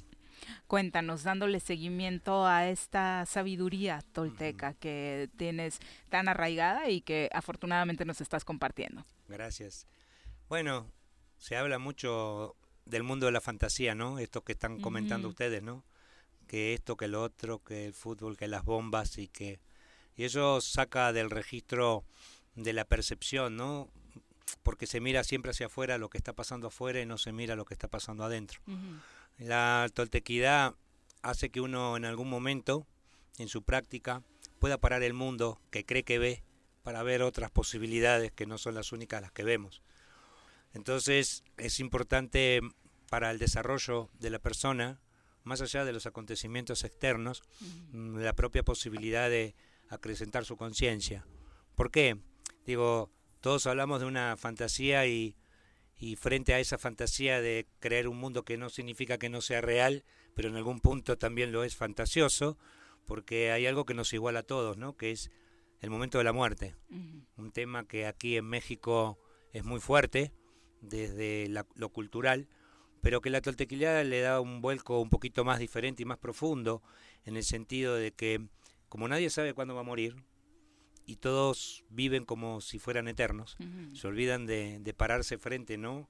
a la actividad externa que lo lleva a una vorágine, de olvidarse de él y pensar en que qué pasaría si hoy yo me fuera a morir, ¿no? Entonces, aprovechando que pues es tempranito, digo, son y 46, proponerle a la gente que de hoy hasta las 12 de la noche, si se fueran a morir hoy a las 12 de la noche, realmente que pusieran sobre la mesa qué es lo que quisieran hacer, ¿no? Ay, qué fuerte. Más difícil hacerlo, no nada más claro, Digo, y estamos hablando de algo real en el sentido nadie me diga, no, pues yo me quiero mandar un viaje a Egipto, ¿no? Pues no le va a dar chance, ¿no? Ni tiempo. ni, al aeropuerto llega. no, ni al aeropuerto llega, ¿no? Entonces, digo, estamos hablando de cosas mucho más concretas, ¿no? Generalmente dejamos de lado este, esto de, de visitar a, a, un familiar o de tener una plática con alguien a que sabemos que le debemos una plática o que nos debe una plática. Porque a veces sucede que cuando nos vamos de nuestra casa y a veces nos vamos enojados por alguna circunstancia, lo que hay que ver son dos puntos que la toltequidad hace ver, que es qué pasaría si yo no vuelvo, ¿no? Y me quedé enojado con alguien. Pero qué pasaría si yo vuelvo y aquel que está no está más, ¿no? ¿Qué pasaría conmigo, no? Y esa deuda que me quedaría de saber que podía haber platicado, podía haber compartido algo y no lo compartí, ¿no? Porque claro, a veces mandamos a los niños a dormir rápido porque pues al otro día tienen que ir al colegio y nos olvidamos de sentarnos y saber que quizás mañana no nos levantemos, ¿no? A veces cuando decimos esto de la toltequidad la gente dice, bueno, pero tú no puedes vivir amargado. No se trata de vivir amargado, es todo lo contrario. Cuando uno es em, darse cuenta que uno se puede morir en cualquier instante, en cualquier momento, lo que hace es valorar la vida y pone entonces las cosas que tiene que hacer en un punto de importancia y de urgencia y otras cosas que también hay que arreglar porque no significa que el mundo de la, de la cotidiana no exista, pero generalmente reemplaza situaciones y a cosas que a veces debemos hacer, como el otro día hicimos el ejercicio, ¿no? Le, costó nada más que un minuto conectarse con uno, ¿no? Y la pregunta es, ¿cuántas veces lo hacemos por día eso? Pues casi ninguna, ¿no? Por eso nos vamos alejando del centro, de cómo vivían los antiguos. Y quizás está bien el modernismo, pero lo esencial es esencial y no es ni moderno ni viejo. Es totalmente actual, porque tiene que ver con la vida y la conciencia del hombre. Entonces, desde la toltequidad proponemos tomar esas antiguas formas de vida, y no es que no construyeron, porque todos aquí ustedes saben que las grandes construcciones de México, el propio Anahuac y los propios aztecas, ¿no? En Tenochtitlán, un lugar pantanoso, lo volvieron un lugar totalmente potable de vida, con sistemas de riego, y no significa que no atendían al mundo de lo cotidiano, pero sí estaban conectados al mundo del espíritu, ¿no? Y lo que quizás se ve hoy es demasiada gente mecanizada, desconectada del punto de la conexión con el espíritu y solamente se conectan cuando hay alguna tragedia, ¿no? Pasa algo. Necesitamos algo. ¿Eh? Cuando ya tenemos el agua acá. Cuando estamos, ¿no? Y se murió fulano, sí, se murió. ¿Y cómo es que se murió? Pues que la gente se muere, ¿no? Entonces se encuentran ahí y a la media hora está toda la gente hablando de sí mismo y el fulano que está ahí pues ya se olvidaron, ¿no?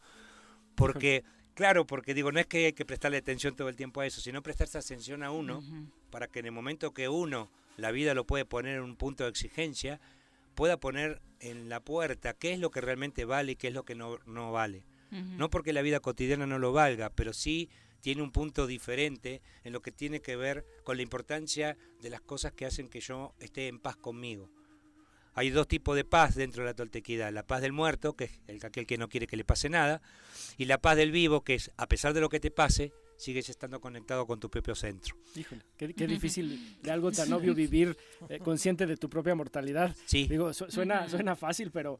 Lo evadimos. Lo evadimos en nuestro pensamiento, en, creo que con cada acción que hacemos. Sí, aparte porque el mundo exterior de alguna manera arrastra a la gente a olvidarse de eso y siempre está en el pendiente, ¿no? Tengo que hacer esto y lo dejo pendiente, tengo que hacer lo otro y lo dejo pendiente. Y la otra, eh, como dices tú, pues, a lo mejor por, por, la modernidad, pero nos angustia, en vez de que sea un motivador para tener una vida más plena o, o más consciente, nos angustia, es, híjole, me voy a morir, ¿no?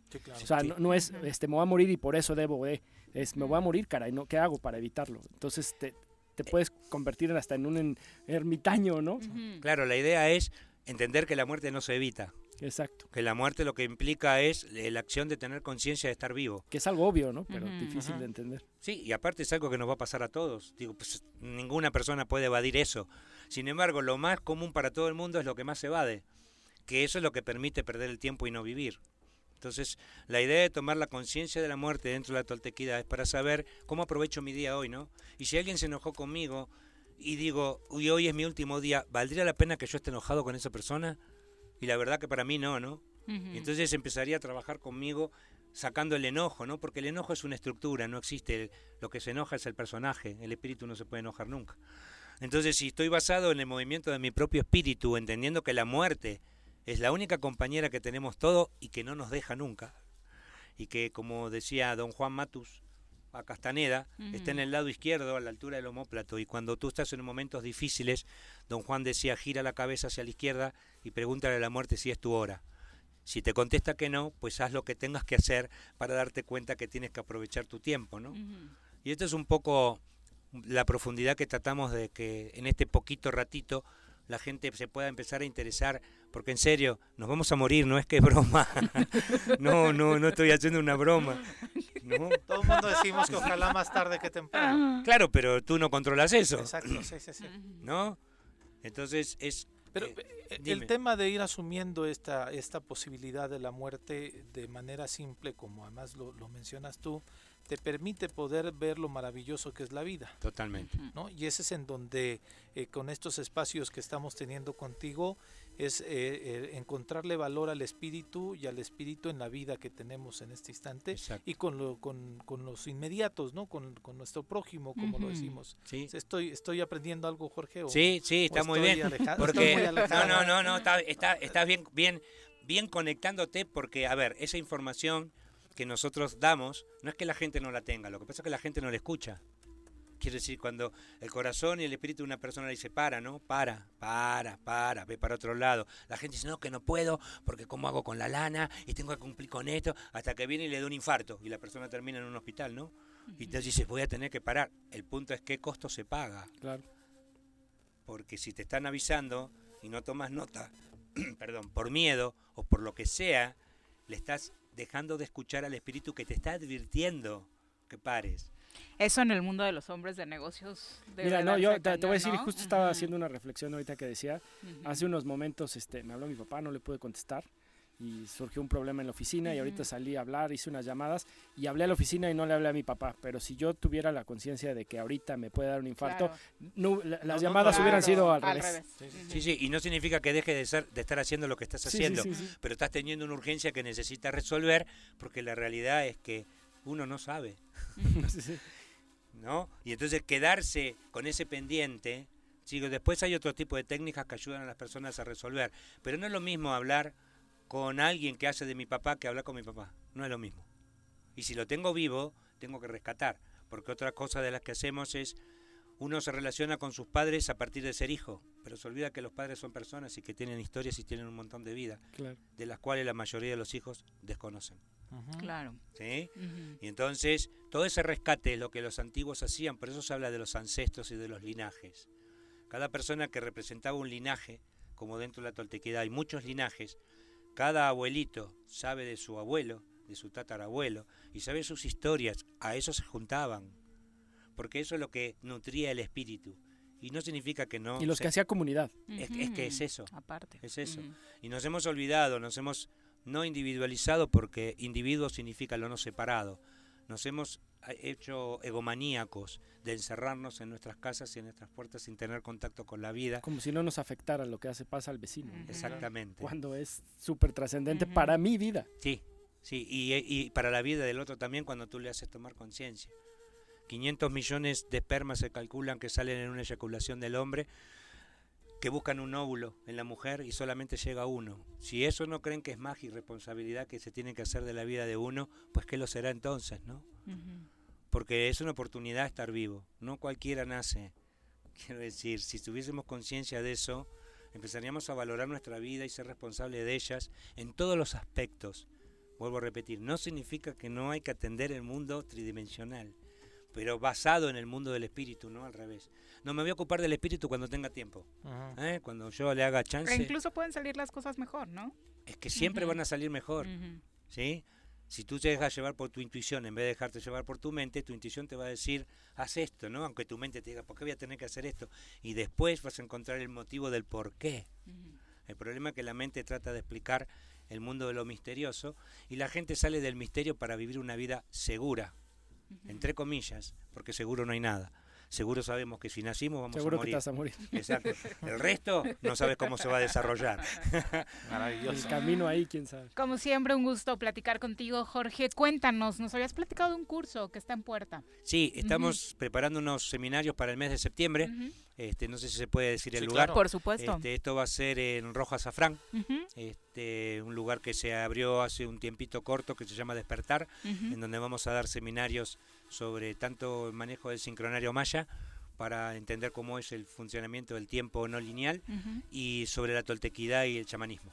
Perfecto. ¿Dónde encontramos informes? ¿Hay un número al cual podemos marcar para solicitar? Les voy a dar por ahora mi número y cuando esté ya armada la publicidad de Rojo Azafrán les voy a pasar también ese número. Es triple siete 5666 913. Y un minutito más, estamos también armando para chicos un sistema de visión periférica basado en un estudio que hizo Greenberg este, y estamos trabajando con niños en donde lo que se va a desarrollar para mostrar las capacidades. Hay niños que se le tapan los ojos y bajo una técnica ellos pueden leer un libro sin tener los ojos abiertos y ah, con los ojos tapados y estamos ayudando a niños a desarrollar ese potencial antes de que sea anulado por un sistema. Así que al mismo número de teléfono para aquellos que estén interesados, triple siete cincuenta y seis sesenta y seis nueve uno tres. Solo es para niños entonces. Sí, también. Digo, ahora que Juanji estaba perdiendo la vista, él ya no va a poder. Pues sí que puede, sí, claro, es para grandes también. ¿Para así de grandes? Sí, sí, sí, sí, sí, sí, sí, los ayudamos a ver más allá de lo que creen. Va a costar un ratito más, pero también le vamos a dar chance. Muchas gracias. Gracias a ustedes. Que tengan buena tarde. Son las 2.58, vamos a nuestra clase de equitación. No existe una sensación de libertad igual a la que se siente montado en un caballo. Ahí aprendes que la fuerza se complementa con la nobleza y la lealtad. Conoce más sobre los fieles corceles con nuestro experto Malboro en nuestra sección Arrienda Suelta.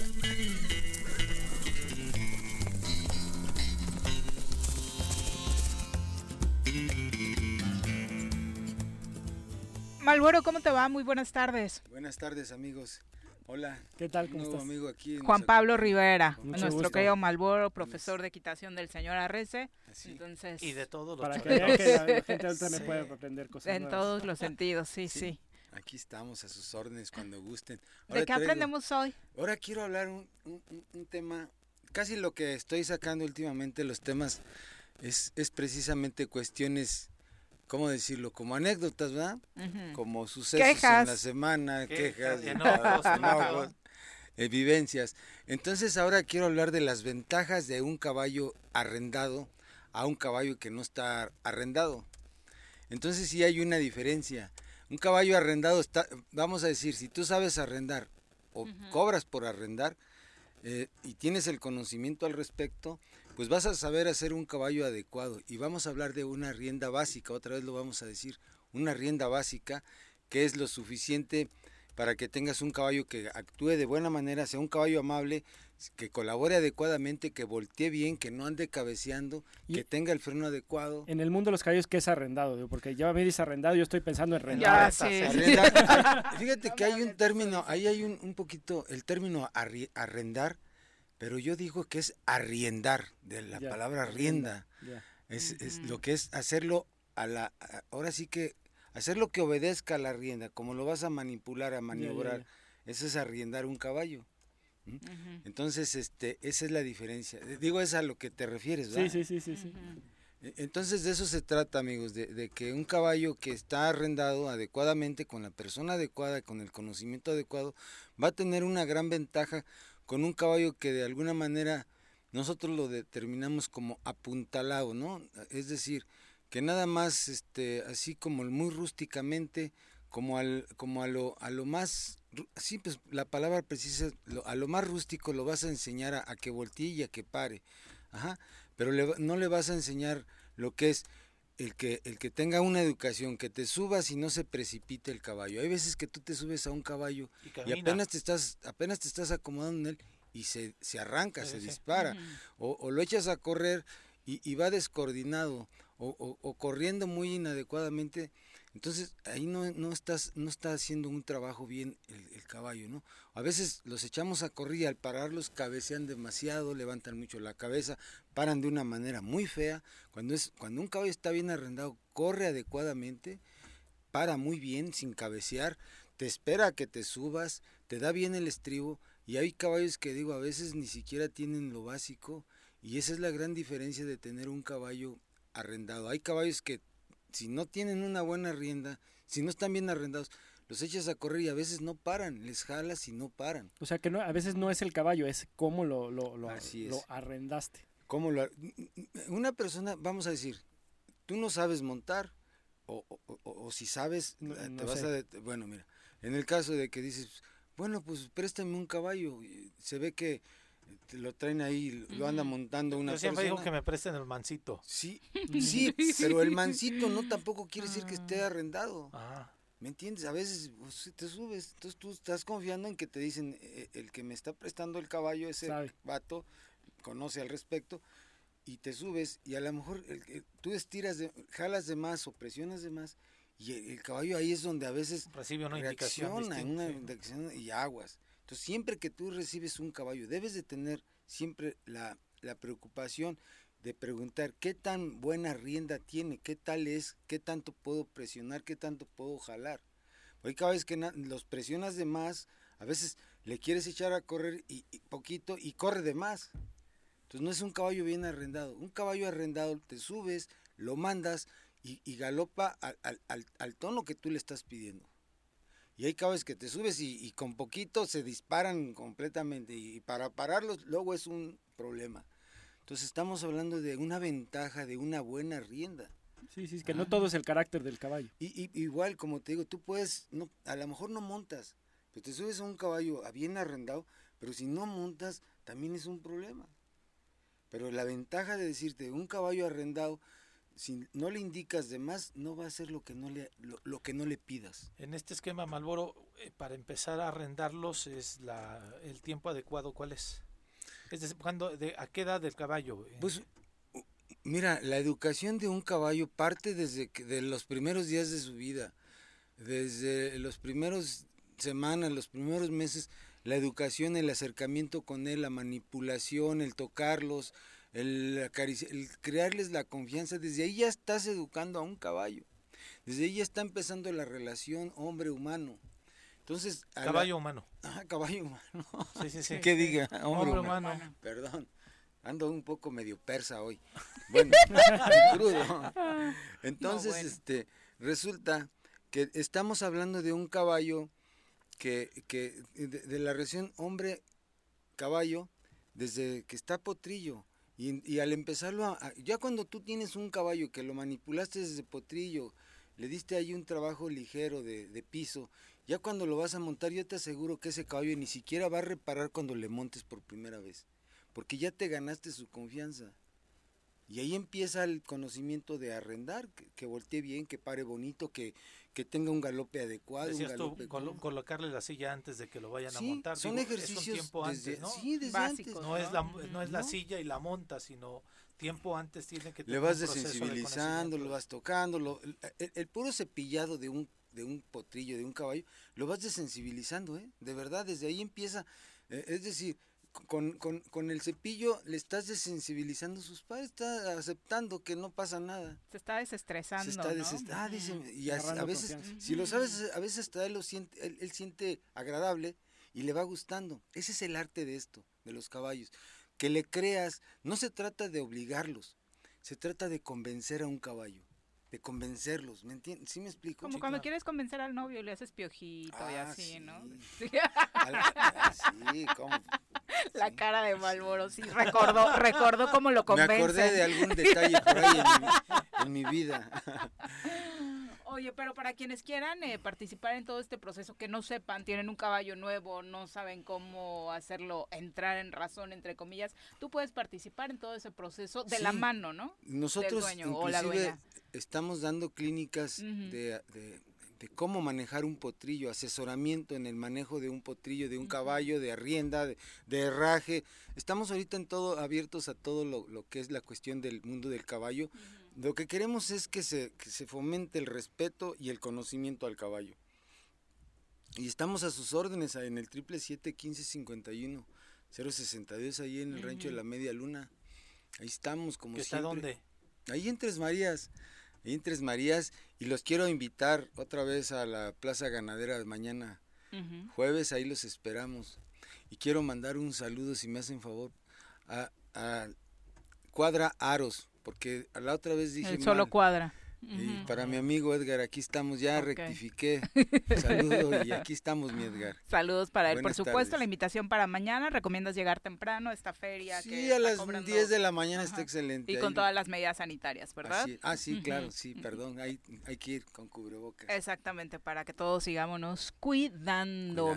Muchas gracias, Malboro, por acompañarnos. A ustedes, muy amables. Muy buenas tardes. Y antes de despedirnos, mañana con mayores detalles, pero le fue muy bien al morelense, ¿no? Calificó en primer lugar en el Mundial de Atletismo. En el Mundial de Atletismo juvenil. 400 metros. Entonces, 400 metros tuvo la mejor marca, califica como primer lugar.